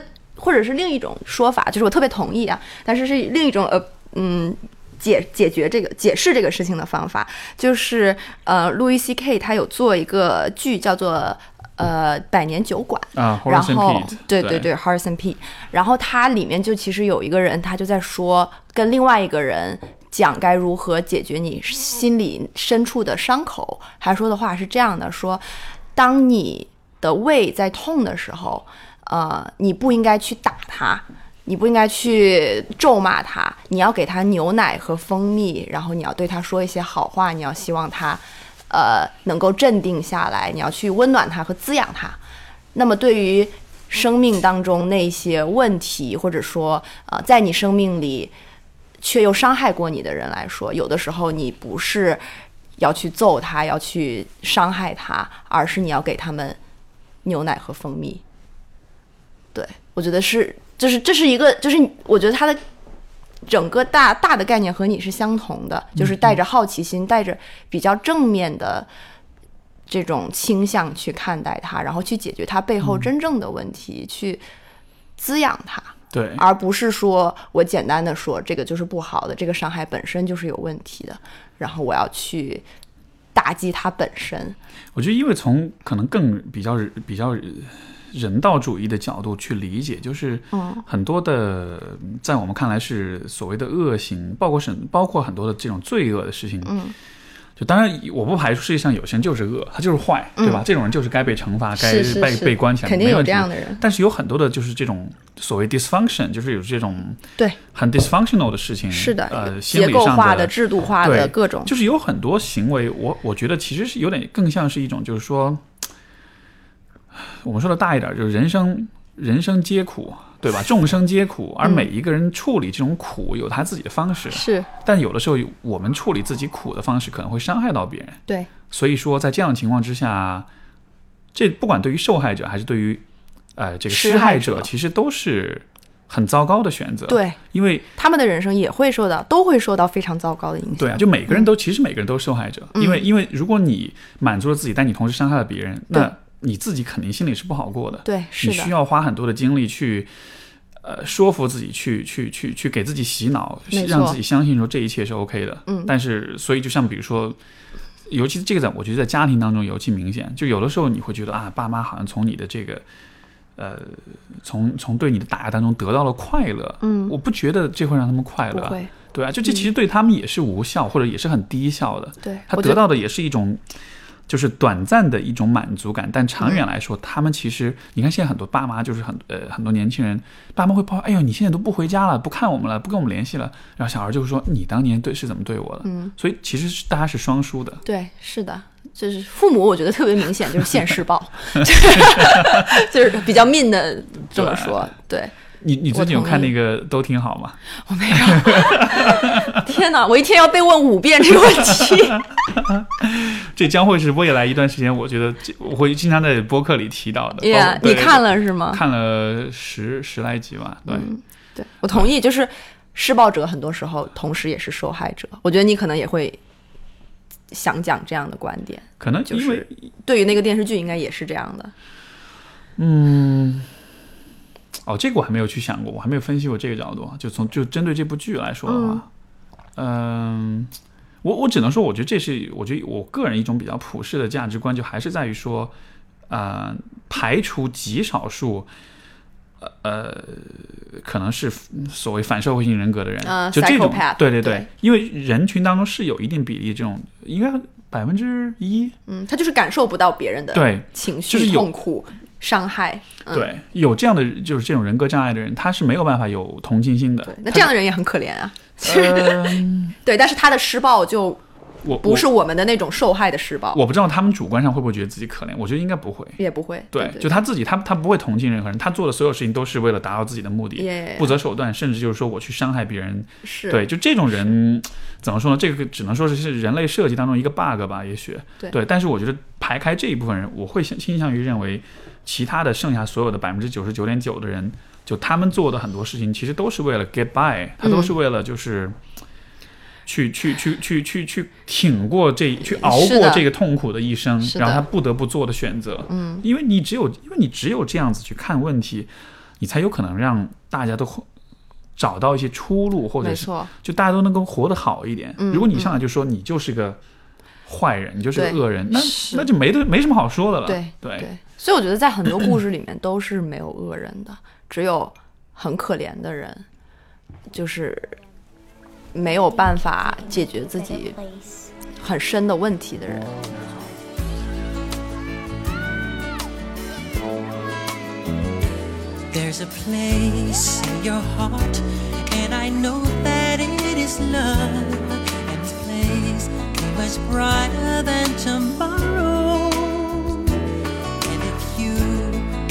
try, you'll find there's no need to cry.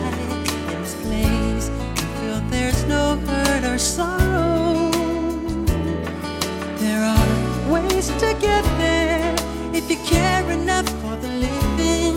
Make a little space,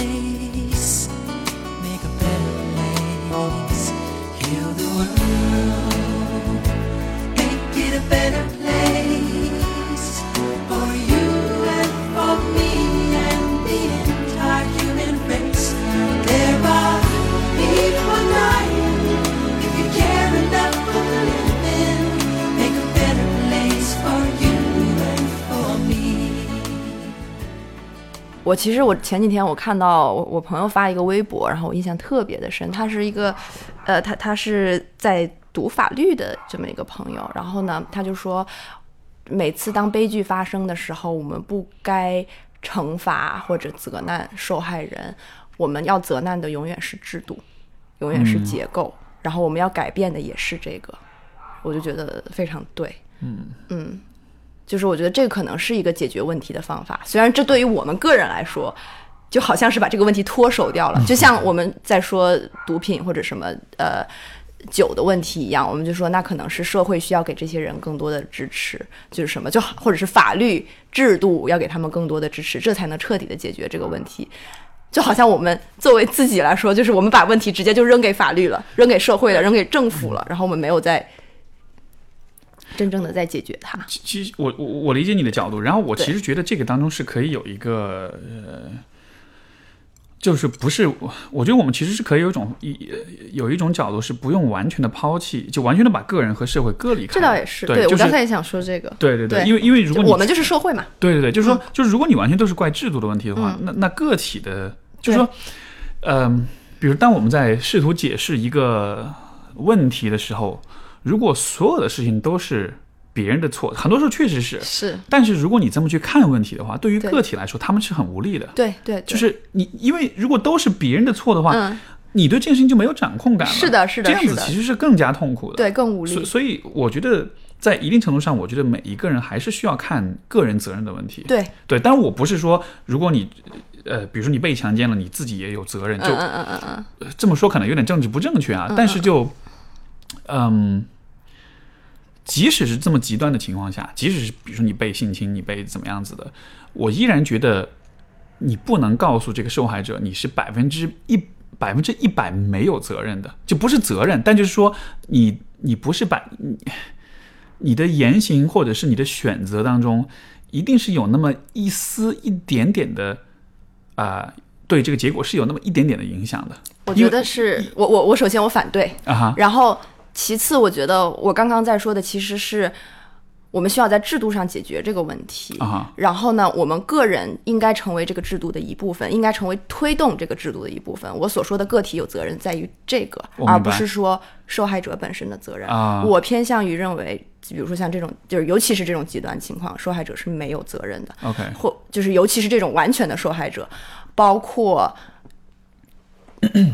Michael Jackson 就是 Michael Jackson 和小孩的事情，我觉得他们两边都是受害者。然后我觉得他们就是在那个情境下，我都愿意觉得他们是没有责任的，因为那个时候的制度不完善，没有人告诉他，没有人告诉小孩说你不该跟这个成年人去一起天天混在一起，也没有人告诉 Michael Jackson 说你不应该跟这个小孩就是。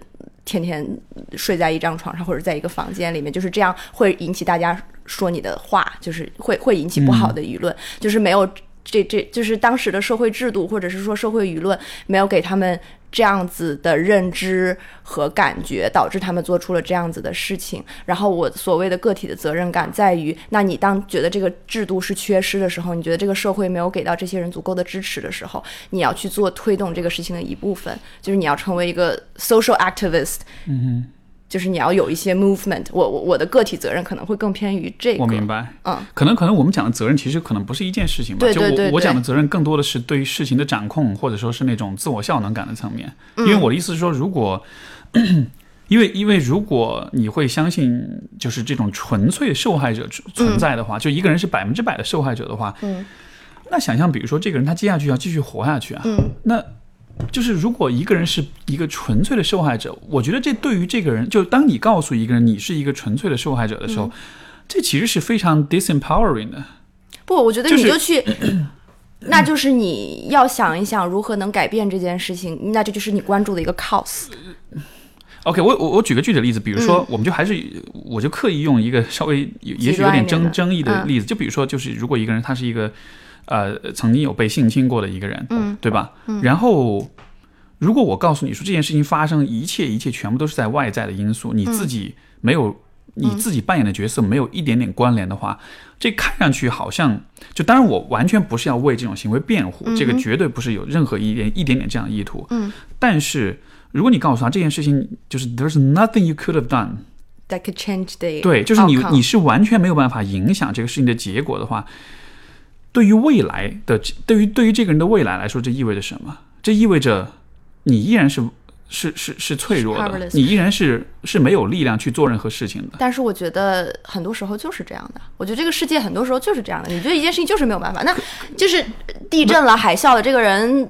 失去了双腿，然后你就，你当然要告诉他这个事情你没有责任，你没有办法，你就是这样的，就是悲剧就是会发生。不不，但是我的我的意思是，那个责任不是说这件事情发生的责任。嗯，我的那个我的意思是说，你自己的选择，你自己的行为，嗯，在基于过去已经发生的事情之后，嗯，你是否可以对你原有的选择行为做出一些调整？这样子在未来的话，你的生活可以变得更好，或者说你的。我我不觉得，我觉得就像在说这个女孩，比如说她自己走夜路，然后被强奸了，然后她父母就说，就是我完全同情你，但是你以后不要再走夜路了，就是真的要小心一点。没有啊，比如说你，就比如说你，你可以告诉他，就比如说他也许可以更多提升他的安全的防范意识，比如说他可以去嗯购买这种防防防性侵的这种，比如说防狼喷雾这样子的，比如说他也许可以嗯。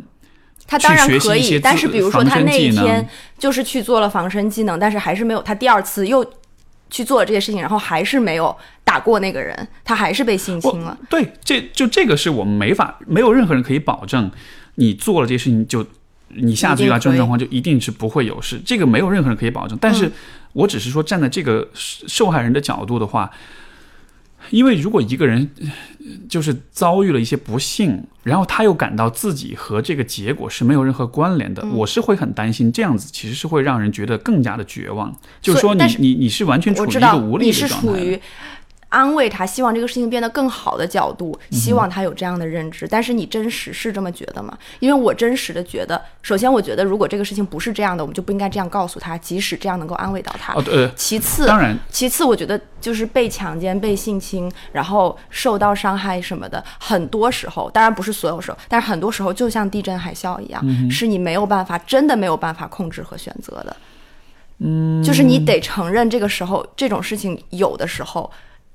就是灾难就是降临在你的身上，你一点办法都没有。就是你得承认那种无力感，因为那个无力感是真实。没有，因为对，因为很多事情就是随机的。对，很多事情就是就是运气就是刘瑜那个时候说的嘛，就是说有的时候地震海啸，为什么他们就说为什么我们这么可怜？为什么上帝不怜悯我们？他就说你就想象上帝是一个小男孩，五六岁的，然后他就随手就他就捏蚂蚁，他就那天下雨没事干，他就捏蚂蚁，他捏死一只是一只。你问他真的怜悯这些人吗？他也对吧？对，很多时候就是就是很无力的，就是很随机的，就是没有办法的。就是当这个事情是事实的时候，我们不要欺骗自己。我只是这样说。我我肯定不是我的意思，肯定不是说我们要通过欺骗去安慰一个人。就就肯定，我觉得这是基本的一个底线，就是所有的表述、所有的视角解读都应该是诚实的。对，如果你不知道，那就不知道；如果你不能解释这件事情，那就不要是勉强去解释。这个我觉得是我非常同意。嗯，那但是只在这个基础之上，就是说，比如像你讲的，有些事情是我们没法预测的，或者是没法，但是也有些事情是我们至少是可以做一呃做准备或者防范的。就是这对，但是我觉得是这样，就是说他即使没有说到性侵。这也是每个人的责任啊，对，是没错，没错？所以我们才会做各种安全防范意识的这种教育，对，对，对，对，就包括小孩子怕防止他被拐走啊，怎么样的？就当你在这么做的时候，你肯定是有 responsibility，你肯定有责任要保护好自己。就是你在至少无论你有没有之前被，嗯，没错，对，这个包括包括就是你在遇到，如果你有了这样的教育、这样的培训、这样的意识，包括相应的能力、知识、技能之后，在面临这样的事情的时候。你至少是，你至少可以有意识的去做一些选择。嗯，这些选择能不能决定最后的结果，我不能百分之百的确定。嗯，但是至少我觉得给予人们这样的一个机会，嗯，去做一些事情，嗯，我觉得这是，这个这个应该是一个。我更偏向于不是说你受到了侵害，就是我同意啊，我我我我已经被你说服了，我我不是，但是我的意思就是说，更偏向于每个人都有这样的责任，并不是因为你被性侵了你就更有这样的责任了，当然，对吧？当然，就是嗯，就是有的事情就是很无力的，我觉得就是只要有这个基本的同共识就可以继续下去。然后另外，我觉得我更偏向于，如果你真的受到了伤害，更是就是这个事情是你所。呃，在意的，然后是改变了你的人生，或者是什么的，或者是说，就是两个，就假设我们刚刚说那两个受害者，他们怎么去正面的用牛奶和蜂蜜去解决这个事情？如果是我的话，我就去开一个基金会，嗯哼，或者是我就推动立法，对我去呃，在当地找有没有被性侵的小孩子，我去做一个程序，帮助大家更好的找寻找那个性侵的犯人会住在哪里，就是会做这样子你力所能及的事情。然后去推动整个秩序、整个社会制度的转变，我我会觉得这样是，就是哪怕是从自己的角度、个体的角度来说，也是更安慰的一个方法。我我很同意，其实就是说，嗯，这也是我想讲，就是我觉得个体和社会之间怎么能够嗯连接起来？嗯嗯嗯，我觉得连接的方式就是如果每一个人都把建设一个呃完善的、有责任感的、美好的社会作为你个人的目标的话，那么整体的社会就变得更好，而这样的社会就培养出更多的有责任的、有道德的，然后这种善良的呃公民公民出来。所以说。其实这个是真的公民意识。对，就这其实就是说到责任的话，我觉得受害者可能他有他的，我都不说责任吧，就是他可能有他的一些可以去做的不同的事情、不同的选择。而对于所有的旁观者来说，这其实也是每个人所具有的责任。比如说，我们看到网上说，像这两天成都七中对吧这个事儿，然后哇，这个呃家长气愤义愤填膺，然后这个这个事儿让人觉得非常的愤怒啊，这样子的。但是在表达愤怒之余，每个人也都是有责任的。嗯，你的责任都不体现在跟这个成都七中或者是跟食品安全直接相关。但是就是你做的，不论你不论你是在任何一个行业，嗯，只要你做的事情是和别人有关系的，嗯，对吧？那么你把从小范围来说，你把建设一个更好的家庭或者更好的公司、更好的行业，从大来说，你把建设一个更好的社会作为你的己任，作为你的责任的话。如果每个人都这样想或者都这样做，总体来说，我们的社会就会越来越好。而出现这种，呃，犯罪出现这种邪恶的概率就会越来越少。是，这虽然是一个可能很长期的一个行动，但是就它在慢慢的减少悲悲剧的发生。对，我是觉得，而且这是最负责的方式。是，就是对于。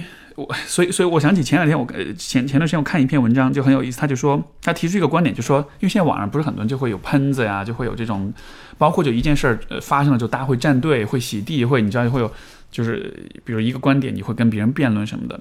然后这个文章作者他就说，因为他在 Twitter 上面他跟太多人辩论，比如关于政治啊，关于各种方面的议题，疫苗啊，你知道自闭症啊，就这样。他后来就说他做了一个决定，他说我以后。当我发现我想要和一个人辩论一个问题的时候，我就会去找关于这个问题现在有哪些公益机构，然后我会去向这个公益机构捐一点钱，因为我希望我做的事情，因为辩论是没有任何你你你没有办法 make a difference，对吧？但是我捐点钱的话，至少让我对这个问题的关注变成了一种实际的投入，嗯嗯嗯。然后当我这么做的时候，我就会越来越少的和别人辩论，而越来越多的去实际的去。为这个问题做出我认为对的贡献。是的，是的，对，特别好。对我想到一个，就是说，呃，这是我之前在看 Ready 上面在说的，就是有的时候你如何面对 troll，嗯，就是网上有一种 troll，就是喷，就纯喷子，他就是杠精，对，就是杠精，exactly，哎，杠精这个太好了。对，然后他就是说，有一种喷子，他们的思维方式叫 What about？这个名字叫做就叫 What aboutism。比如说，当你在说女权问题的时候，你就说啊，我们应该呃，希望更加推动女性的平等什么的。这些喷子就会跑过来说，那 What about 现在还在挨饿的非洲的小孩啊？对，就是那些人你怎么不关注？或者说，你当你说我要吃素，因为我。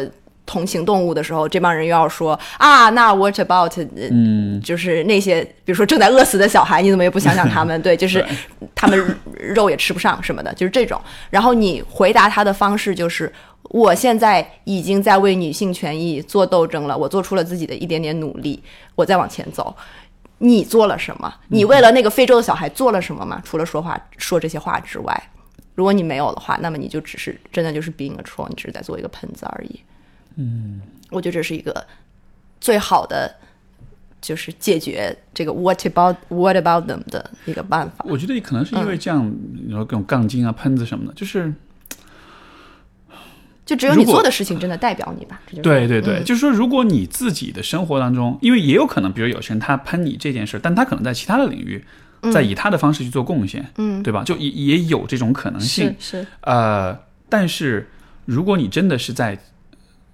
做一些让这个世界变得更好的事情的话，我觉得你是会尊重其他的，再让这个世界变得更好的人，这样子的，就是所以会喷别人的人，会去有意识的杠做杠精的人，我觉得很有可能就是他们自己其实并没有做过对。这种让世界变得更好，因为如果你做过，你就知道。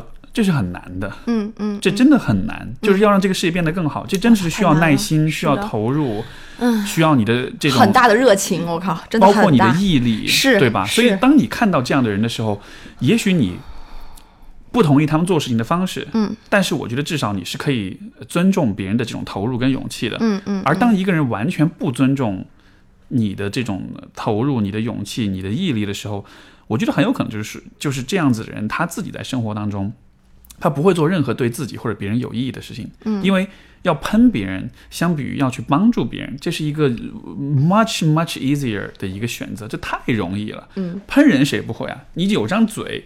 对吧？你你就可以喷人，嗯，但是你说你要通过你的言行去改变一个人，去鼓励一个人的话，嗯，这是需要智慧跟勇气跟跟毅力的。是的。所以所以我觉得，呃，这其实也是我我自己个人就是处理这种就是所谓杠精啊喷子的一种方法，就是当我看到这样的人在在喷我的时候，我会去区分，就他对我的他跟我之间的这种冲突是方法论上的冲突，还是说他是一种呃。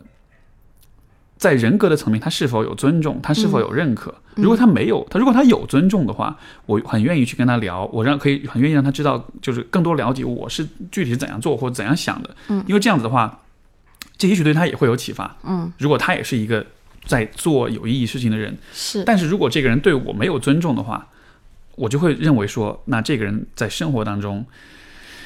他自己就一直在选择更加容易的事情，嗯，而对这样子的人的话，我觉得对他们只能是有怜悯了，嗯，因为如果你是一个在生活中从来都只选择更容易的事情的人的话，你的生活不会不会特别的开心和幸福的，嗯嗯，因为这意味着你会永远都是处在一种就是追求当下的享乐，追求及时满足，你没有办法成就那些需要吃点苦来实现的那些就是更更更有价值的那些目标，嗯嗯嗯。对，是的，你也没有在真正的解决解决问题，也没有在真正解决问题。对对，是的，这个是呃，我觉得讲到这里有想到说，你还想关于社会责任，关于这种就是，其实这个话题我觉得还蛮重要的，但是我们我们没有上过政治课，That's，我觉得就是真的是一个很就是我从小到大到大没有人教过我公民的真正的责任是什么样，或者是你要为国家为社会做什么，就是。你当学到了这些的时候，都是一些非常模糊的概念，没有人具体告诉你应该怎么做。对，可能因为当年你教的方法太，你知道，就太迂腐了，对，或者是太权威的那种感觉，所以就会让他觉得啊，这些都是好好好好烦，就是很很很抵触那样的。是的，是的，是的。但是我觉得，包括可能我们的。整个的这个制度吧，它比较难推动一些东西。是，它确实就可能中国至少相对于美国来讲，它推动一个立法对于一个普通人来说真的是太难了。是，就是呃，包括你要建一个什么 NGO 什么的，可能就是会更更困难一些。就是本质上从客观的条件上，它就会更困难。但是我觉得这个。不应该阻止我们吧？就是我们还是可以做一些小小的事情的。就是我们也应该觉得我们有义务去做一点小小的事情，尤其是在你很关注的事情上。是，就是其实社会责任，我觉得其实跟个人成长是直接挂钩的。嗯，这个可能很多人没有意识到，但是真的是这是直接相关的事情。嗯，因为但你能够对社会负责，就这其实是一种，我觉得是怎么说呢？是一种。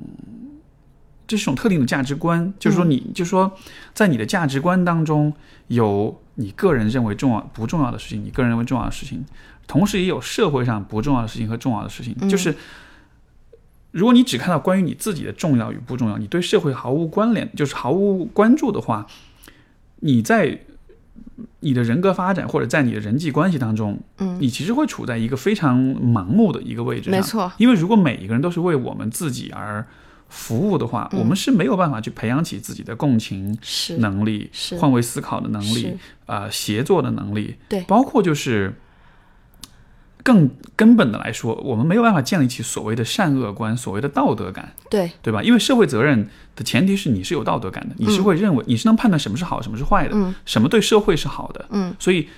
如果你只懂得为自己判断什么是好，什么是坏，但你看不出或者你不在乎社对社会来说什么是好，什么是坏，嗯，那么你的道德观是建立在自私的，嗯，这个基础之上的。但是，但是，但是，自私的人，他的那个道德观不是真正的道德观，嗯，对吧？就自私的人，他只是会为了自己的好处，是自利变通的做任何的选择，所以他其实是没有所谓的道德观的。是的，所以成型的道德观应该是在任何事情上你都有好坏之分。对，所以就。我觉得这是一个特别就蛮可惜的。就是如果我们有更多的这种，就是在社会公民意识也好，在在这个就是呃社会责任感，如果这方面有更多的培育的培养的话，真的，人们其实会有更清晰的善恶的意识，会有更清晰的这种对于道德、对于好坏的这种认知。对，而这样子的话。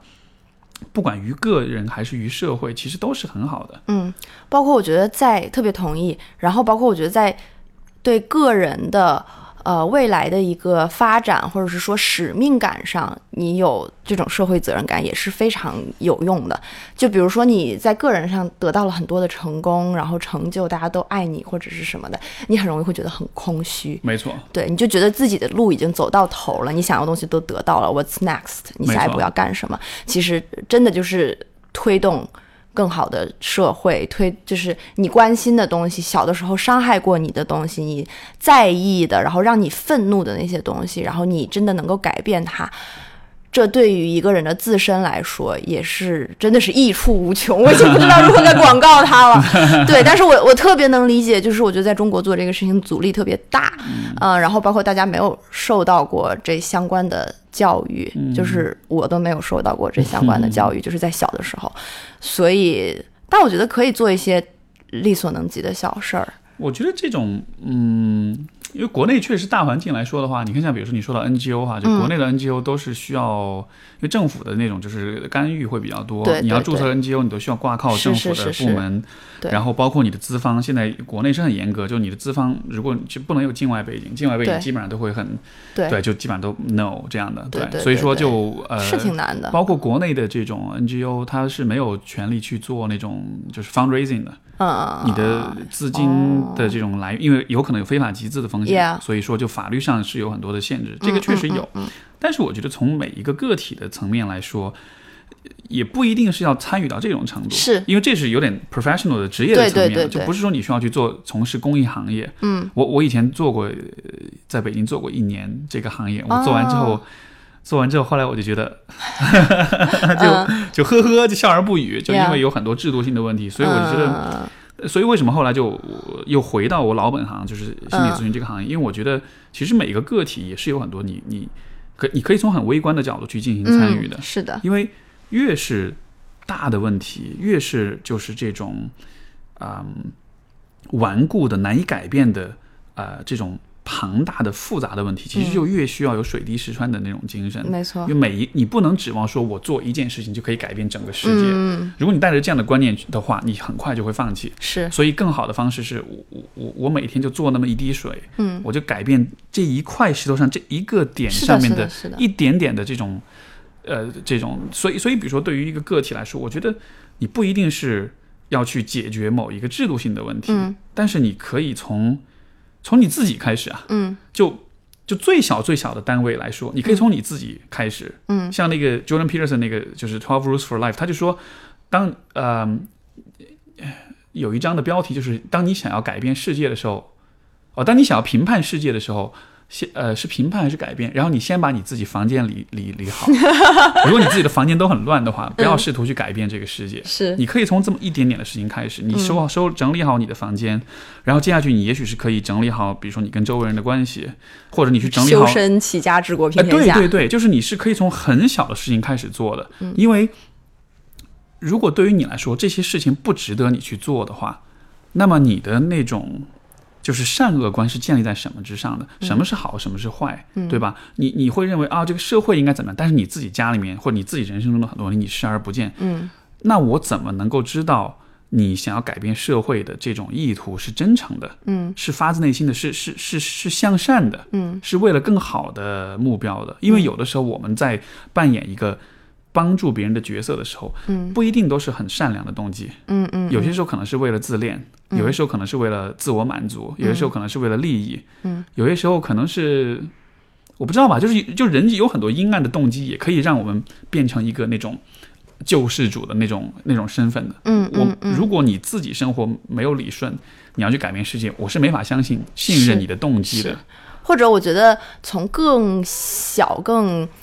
呃，有方向性的角度去说吧，就是我可能就是比较难怎么说呢？就是说我要先做的，把自己整个人生的问题都解决的特别好，之类的，然后我才能呃去改变我关注的这个事情什么的。我觉得可能会这个这个事情我接触我怎么说呢？呃，我想解决它的方式可能是方向性更强的。比如说对于我来说，我意识到自己。特别在，我不像你，我可能不会像你说，我想改变这个世界，就是整个世界让它变得更好，从我自己收拾房间做起。就是这件事情对我来说可能会方向性太弱，嗯，然后呢，我的方向，我的解决的方法可能是，当我看到 Michael Jackson 的这个事情之后，最影响到我的和最困扰到我的是上下级的权力关系所能对于人的心理造成的损伤，嗯。这个是我意识到，这个是会真的影响到我的，让我愤怒的。对。然后，那我能怎么做呢？我意识到我对这个事情特别的在意。我可能也不是说去建立一个关于这个的 NGO，但是我可以说我在自己的工作当中，我会特别在意。是否我跟他人是有权利关系的，或者是说，比如说我我肯定会有上级，我也有下级，那我是不是对我的上级和下级，我我尽量减减弱这种权利关系，我对他们一律非常平等的对待，就是别人当想起我的时候，想到我是一个等级感弱的人，然后或者是我当我面对小孩，我就知道我跟他有天然的这种不平等的时候，然后我会更敏感的去对待他，我会更敏感的去消解那种权利感。就是就是会把它会把我在意的那个议题更加明显的体现在我的行动和生活当中。嗯，明白。嗯，或者说录这个播客，这也是对对对对对对。但是这样感觉又很像打嘴炮，就是显得我们像一个喷子。其实其实你知道，我反而觉得这不是打嘴炮，为什么呢？因为如果你实际的应用到生活中，比如说你说就是权力等级的这个问题啊，就是。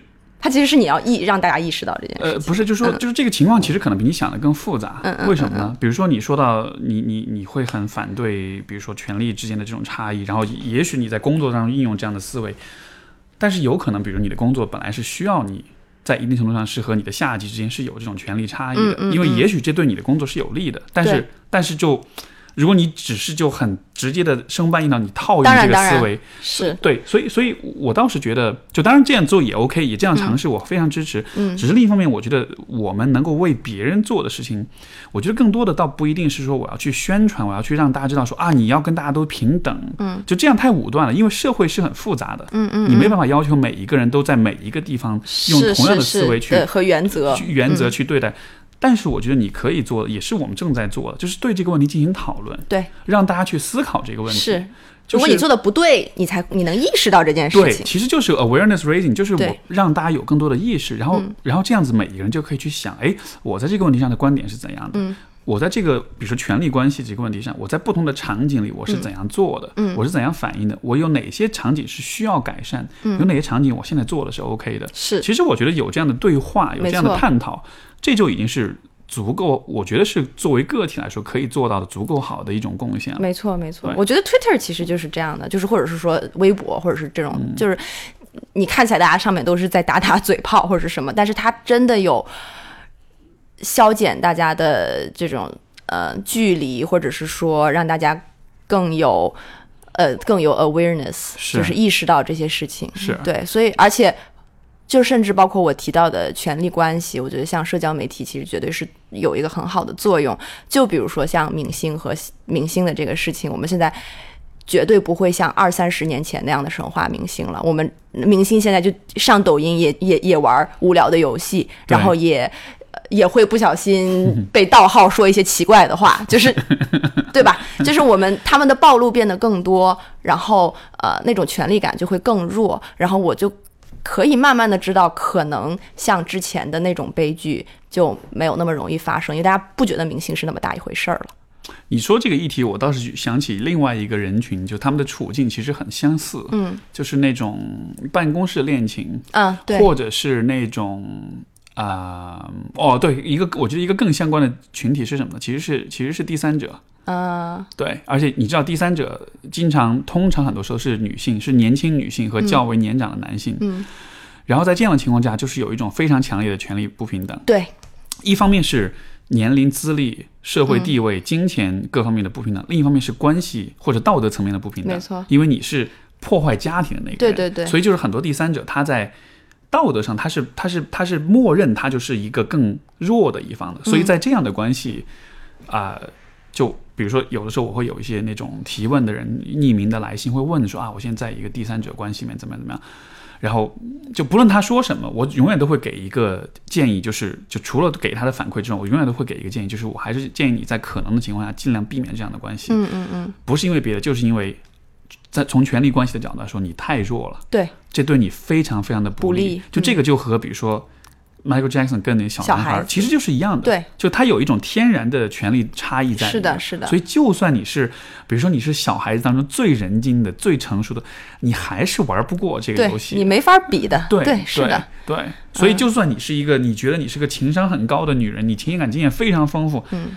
你玩不过这个游戏，因为权力差异就在这儿。是的，这种权力差异不是你通过情商或者通过什么手法智慧可以弥补，可以很难很难。是的，对那种什么所谓小三上位这样的这种故事，我觉得更多的时候是一种传说，是一种幻想。嗯，现实生活中这是非常非常困难的事情。对，对，所以所以就我觉得还是人应该尽可能避免把自己放在这样的情况下。嗯，就是从其实就是说你更有意识从权力的角度去去理解。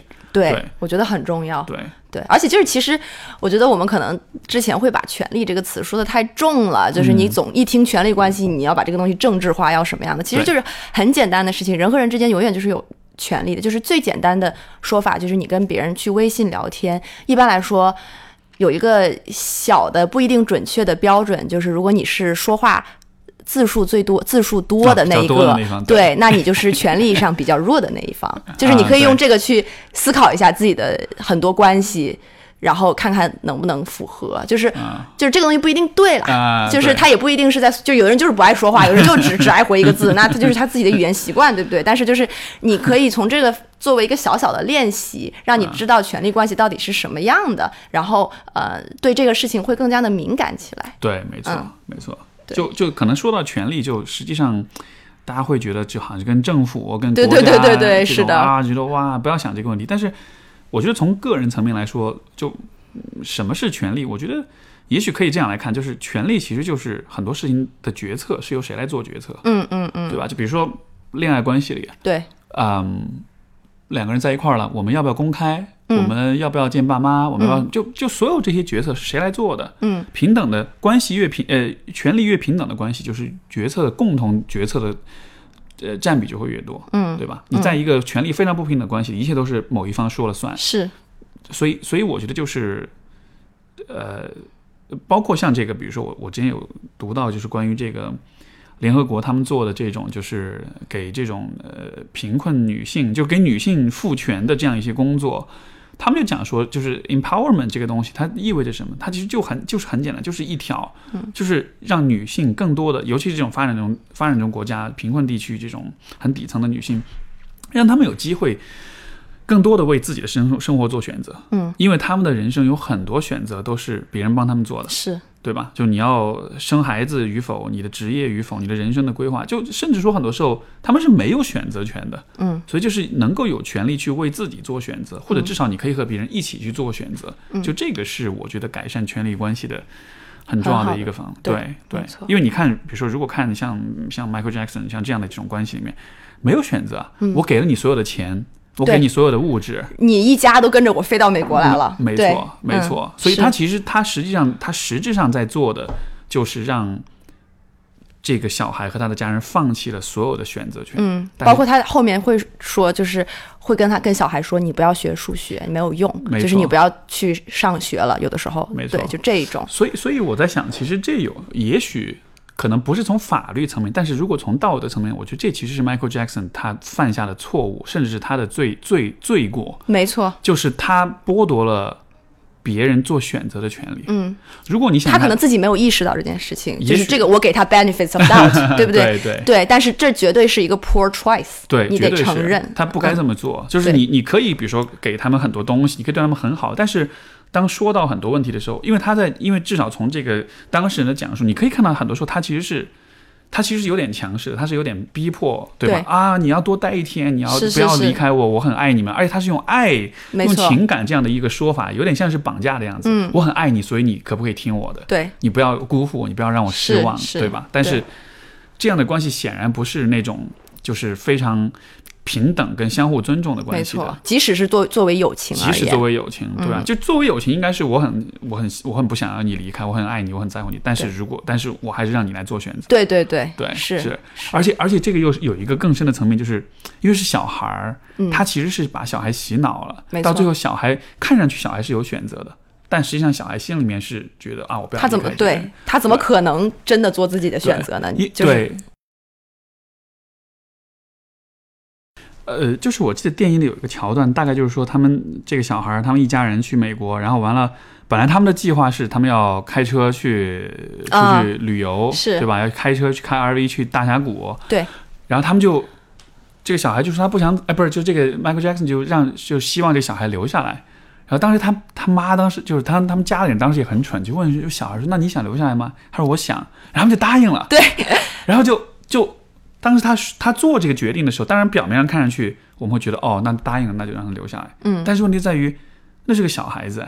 嗯。就是小孩子没有办法为自己做选择。没错。为什么有监护人这个概念？因为小孩子他他没有足够成熟的心智和认知能力来做很多的判断，所以所以说父母是需要。管教是需要在有的时候替代他做决定的，是的，就这个是有他的缘由在里面，但是在那个那一刻就他允许他做了这个选择，因为父母也当时被这个权力关系给洗脑了，没错，没错，是，所以结果就是看上去是他是这个小孩自己主动要留下来，但实际上背后是，嗯，他有讲啊，那那个那个 Michael Jackson 跟他讲很多，有很很多洗脑啊，我很爱你，我们要永远在一起，然后我们是，你知道，就是，嗯。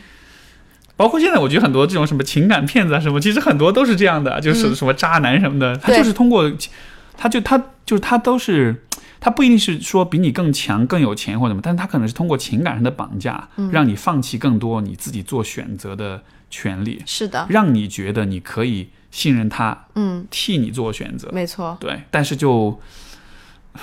这这形成一个观点，就是如何避免渣男，就是看这个关系当中他是否让允许你做选择，而且是那种 no strings attached，是那种就是不带任何呃负担或者没有任何后没有任何叫什么，就不会给你带来任何不利影响的，是给你完全自由去做选择，然后也尊重你的选择。嗯，对，是的，是的，所以发散的比较远。对，但我觉得这是很好的发散，这是关系里面的。权力 manipulation 什么的，这是其实这些东西真的是，如果我们不聊这些事情，或者是没有人告诉你这些事情，你自己是很难意识到这一点的。反正我觉得我是很后期，就是至少是最近两年吧，才有意识到这个东西的存在，然后让它改变我对关系的看法。我觉得在之前是完全没有这种感觉。你说的关系就是指就是任何亲密关系和父母之间的关系，或者是。跟朋友之间的这些，对我觉得可能这个东西对于很多人都是缺失的，包括对于 Michael Jackson 来说，我觉得他肯定是缺失这个东西的，就是这个概念。他有提到他好像就是没有童年什么的，是是指的是什么？他父母跟他不亲近或者怎么样？没有，他就是因为他成名太早了。哦，对，所以他永远都在巡演，然后永远都在工作，然后他没有任何玩儿和他好朋友一起，对，他也当时也没有朋友，嗯，所以就有点像是他自己的那个。职业的角色，对，对他这个人是一种权力的统治，是，就是你为了工作，你需要放弃自己对的童年，你没法为自己的生活做。是，他也被一个更大的权力所影响了。但关键是这个权力是他自己，就是他自己扮演的那个明星的角色。对，就这个角色比他这个人是更有更大的权利。我觉得其实很对你这样说，我觉得很有道理，因为我。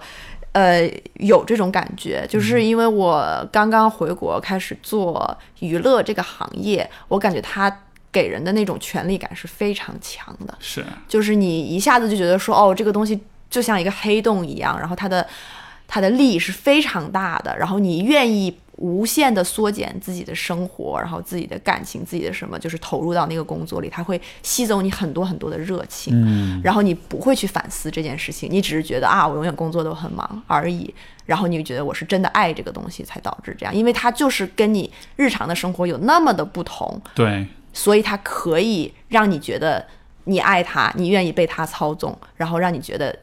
就是头晕目眩的那种感觉，我就就我就我猜测啊，对于那些小孩儿，对于 Michael Jackson 都有这种，就是无论是名气啊，还是娱乐圈本身的这些光环呀，就是这些东西给他们造成的那种影响。对。对，而且我觉得这里面可能最可怕的一件事情是，如果这个权利是来自内在的时候，没错，这是更加可怕的。是的，就是就是像你讲的，就比如说工作，很多人就会觉得哇，我的工作很很很很屌，很厉害，然后很多是。很多人关注我，然后就我就我的工作就会变成一个很有权利的一个存在，没错，或者我的人格当中工作的这一个部分。他就会非常有权利，他有权利替代你做很多生活中的决定。对。然后，但是问题在于，是你自己这么觉得的。对。你觉得这是你自己这么觉得的？就有点像是，所以所以说就是就是人内心其实是不同几个部分，但是我们会通常我们会假设就是一个整合的单一的部分。嗯。我如果喜欢这件事情，那就说明我是喜欢的。对。但是我不会考虑说其实是两个部分，一个是。一个是很有权利的工作的部分，另外一个是比较弱的生活的部分。是的，这他们在在打架，奴役制的状态。我我奴役了我的工作，奴役了我的生活。嗯，对嗯对。如果你意识不到这一点的话，蛮可怕，因为这个是更 subtle 的，是更微妙、更不容易注意到的。我我甚至觉得我在跟你聊这句 这段之前，我都不知道这个事儿。就就就就可以从这个角度去看吧。是的，是的，是的，嗯嗯。但是你很容易就觉得说这都是我自己，没错，你就把它混在一起，没错。对，不，这你看，这就是就是咨询师嘛，就会把人拆解，把人解构。我们不会假设人是只是一个单一的存在，它其实又分成很多不同部分，所以。它有它的复杂性，所以就说一一个俗话嘛，就是人最大的敌人是自己啊。我觉得很有道理啊。就很多人就这个什么意思，但是比较直观的理解就是人有很多部分，而这些部分之间的权力关系是不一样的。对的，对的，对的。所以你你是有可能被自己给坑了。所以接下来怎么样？要考虑一下换个工作。我要承认那个权利的存在，对吧？嗯。我觉得，然后要不带情感的去观察它，嗯，和敏感的意识它，就是那种感觉。对我觉得那个可能是解决问题的一个办法。对，要要怎么去制衡一下？对对，我觉得就是你不不知道这个事儿的时候，你不会想去制衡它；但你知道的时候，你敏感了之后，你就对这个事情有了更多的掌控。对，就是你要意识到自己有权利，你才能去用那个权利。嗯，嗯，这有点绕，但是嗯，听上去很有道理。对，或者你说是说，你要意识到你跟对方是一个权利关系，嗯，你才能使用自己的权利啊。我明白，我明白。对对对。有的时候你根本不觉得这是个权利关系，你就觉得啊，我们是一对儿，或者是那是我的工作，那是我的一部分。但是你意识到你们是两个对立的，是，就也不是说对立，但是是两个单一、单独的、独立的东西。是，然后你只要两个单独的个体，就一定存在权利的关系。我觉得就是说，可能我们会容易有一种天真的假设，就是权力。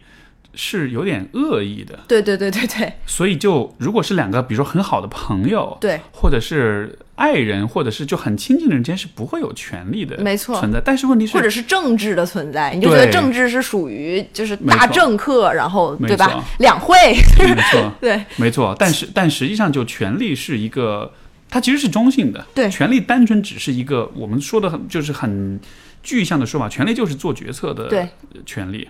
而这个是任何你再好的关系里，包括你和你自己的关系，就是再好的关系，一定都是存在权利的。所以你必须得带着权利的视角看一切。是，这不代表你就是一个利欲熏心的人。是的，是的，是的，对吧？就因为我们会道德化这个问题啊，我很关注权利，那是不是意味着我很算计，或者是我很我很想要去好胜心很强？对我一定要赢，要赢，对我要掌控所有人，并不是这样的。没错，但它其实只是关系的一个一种框架，或者是一种一种理解它的方式，一个角度。没错，嗯，是这样的，所以我觉得一切皆政治吧。我就对我觉得就是我的政治学位就教会了我这五个字，就是一切皆政治。也感谢 Michael Jackson 给我们啊，不是感谢这个 Living Living Neverland 这这个其实是我个人觉得挺烂的一个片儿啊，但就我我我会给他打大概两星吧，就是五星 out of 五星啊，对，就是。他问题啊，你我没他在感情上完全能让你入戏，就是。至少让我吧，就是他在这一点上我承认他，而且他真的是做了挺好的努力，把这些证据什么的都拼凑在了一起，就是包括跟他，就是这是一个很好的故事，对，这个故事很完整，它的主线很清晰，它在其实在一个内部的 系统里自圆其说的自洽了所有的问题。对，所以我觉得他还不错，但是就是他的问题，我们刚才也说过，是非常非常非常明显的。我可能会打个六分吧，我反而我反而比你高一点，是吗？嗯，对，就就我觉得就他的意图或者是政他的 agenda 他的政治意图，我觉得是这个，嗯，这个是他主要扣分的地方。但是那个片子本身呢，嗯，你觉得很容易入戏吗？我我反而觉得有点。就是节奏很慢，而且有点干，就是有点内容是很挺干的那种感觉啊，有点 dry 那种感觉，是是是，有一点。对，它就是很平铺，就是很整个那个没什么没什么起伏，没对，但是就是那种感觉，让你慢慢慢慢的进到那个故事里面，然后感觉他们在跟你说话一样，就是他没有那么抓马，然后反而显得他更真实，嗯，那种感觉。包括我当时记得他们说有一个挺有意思的点，就在于这几个小孩儿。他们是以非常平静的语调说 sex，然后说各种器官的名字，然后什么什么的。就是当时我我听到有一个，我看到有个评论就说，这说明这些小孩都是经历过 therapy 的，是已经接受了一些心理的这些干预，所以他们才能这么平静的说出这些话来，否则他们是会掩掩藏的。或者是说用一些其他的词汇去形容，而不会这么直接的说。对他很直接的说，说明他对他已经受到一些干预了，他的心理已经相对健康正常一些了。然后呢，对于我们这些观看者的影响，就在于当他们特别平静的说出这些词的时候，你的那个震撼感会更强。是，对那种故事的真实性，你会更嗯。所以我觉得就希望这两个主角是他们自己主。自自愿主观选择做这件事情的嘛？如果是他自己主自愿选择去讲这个故事，我觉得那这可能对他自己来说是一种是一种治愈，治愈也好，一种救赎也好，或者是实现某种自我实现，那我觉得这样也 OK。对，我就我我是挺担心他们的，因为 Michael Jackson 已经死了，然后他们。如果讲的故事是真的话，他们永远得不到自己想要的正义。就是他们之后的人生要怎么办呢？就是他们在这个片尾最后有讲吗？他们为什么去有就是做这个片子，或者说他们他你他想要的是什么，或者是他 demand 是什么？他有讲吗？嗯，在这个片子里面，他其实就是。就是说，他们实在太痛苦了，他们一直瞒着这个事情，一直隐瞒这个事情，对他们自己的家庭和生活都产生了非常巨大的影响。然后他没有办法达到自洽，就是有这么大的一个秘密藏在他们的心里，而且对他们自己的亲密关系产生了伤害，对他们的职业也有伤害，就是他们的人生没有办法继续下去了，所以就是有都有很强的抑郁倾向啊，或者是什么想自杀之类的，所以必须要讲。但是当然，就是粉丝那边就就会说还是。想要钱，想要名声，想要 be relevant again，就是也也有这种可能有这种因素。对对，但是反正如果我是他们的话，或者是我是粉丝什么的，如果我有这么强的情绪，就这种 hunting 的，然后 lingering 的没办法解决的情绪的话，我有点难想象我该怎么去想这个事情和怎么继续接下来的人生。嗯，然后我可能的一个。解决的办法就是真的去做点事情，嗯，就是无论是改变权力关系哈也好，或者是呃练，比如说那些粉丝就是说媒体都是傻逼，然后媒体就是都都有问题，fake media，那你可能就会去投身媒体行业，然后去做一些。让媒体变得更中立的事情，就是之类的吧。就是如果你关注这个事情，你真的有一些没有办法发泄的痛苦和阴郁，那就真的去做一点跟它相关的事情，像我们刚才说的什么公民责任感之类的。对，然后真的我觉得会改变很多。就像我给你录完这个，我觉得我大家现在知道权力关系是啥了，然后我的心情也会好很多。就是我觉得这个事情，如果我在意，然后我没办法改变它，它就会郁结在我心里。如果能做出一点点改变。就会好很多，是是，对，因为你已经没有办法真正的以你想要的方法去解决这个问题了，FBI 不会再来第二次调查了，嗯，好的，对。感谢来自中二的宝贵的一刻。如果你没有你的强烈建议，因为我一开始我没有想到我们会聊到这一步，我只是我也没想到，我 我以为我们只是会一直在八卦什么的。但我一想八卦好像也没什么好八卦的。我本来也想到，就想到聊 manipulation 就结束了。对。然后你一 bring 那个什么 drugs and alcohol，我就对一下子那种那个角度的我又想要出来，对吧？对，挺好。我觉得聊的没想到聊这么 深，但是也挺 好的。我觉得这好像是一个，就是把一个不是办法的东西搞成了办法啊，所以我觉得可可以做我的第一期。哦，是吗？对，好啊，好啊。而且我觉得这是一个挺挺集中的，就或者是一个挺直接的能解决办法，或者是一个很大的主题来解决，很就是一个很大的框架。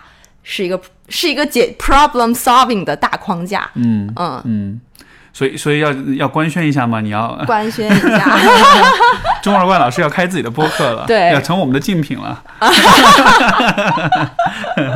对。对，嗯，然后嗯，叫不是办法，啊哈，对，然后我刚才跟 Steve 解释，然后我也在这里解释一下为什么要做这么一个。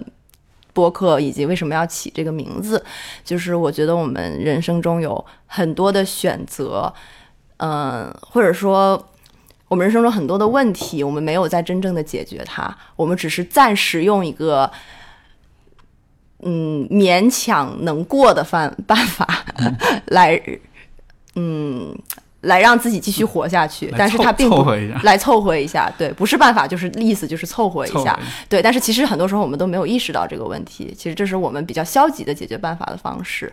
然后我可能会通过播客的方式和我身边的朋友聊聊天儿，然后我们讨论一下我们人生中一些真正困扰我们的问题，以及我们。试试图做了哪些解决的方法，以及这些方法为什么不是办法，甚至有可能会提出一些真正的解决办法，但是不保证。对，大概就是这样。嗯，好的，感谢 Steve 来上我的节目。哇，好的，角色反转了，成对对对对，挺好，挺好的。嗯，好吧，那我们就就到这儿吧。哇塞，太久了。对，两小时。好，感谢各位的收听，我们下次再见，拜拜。哎，拜拜。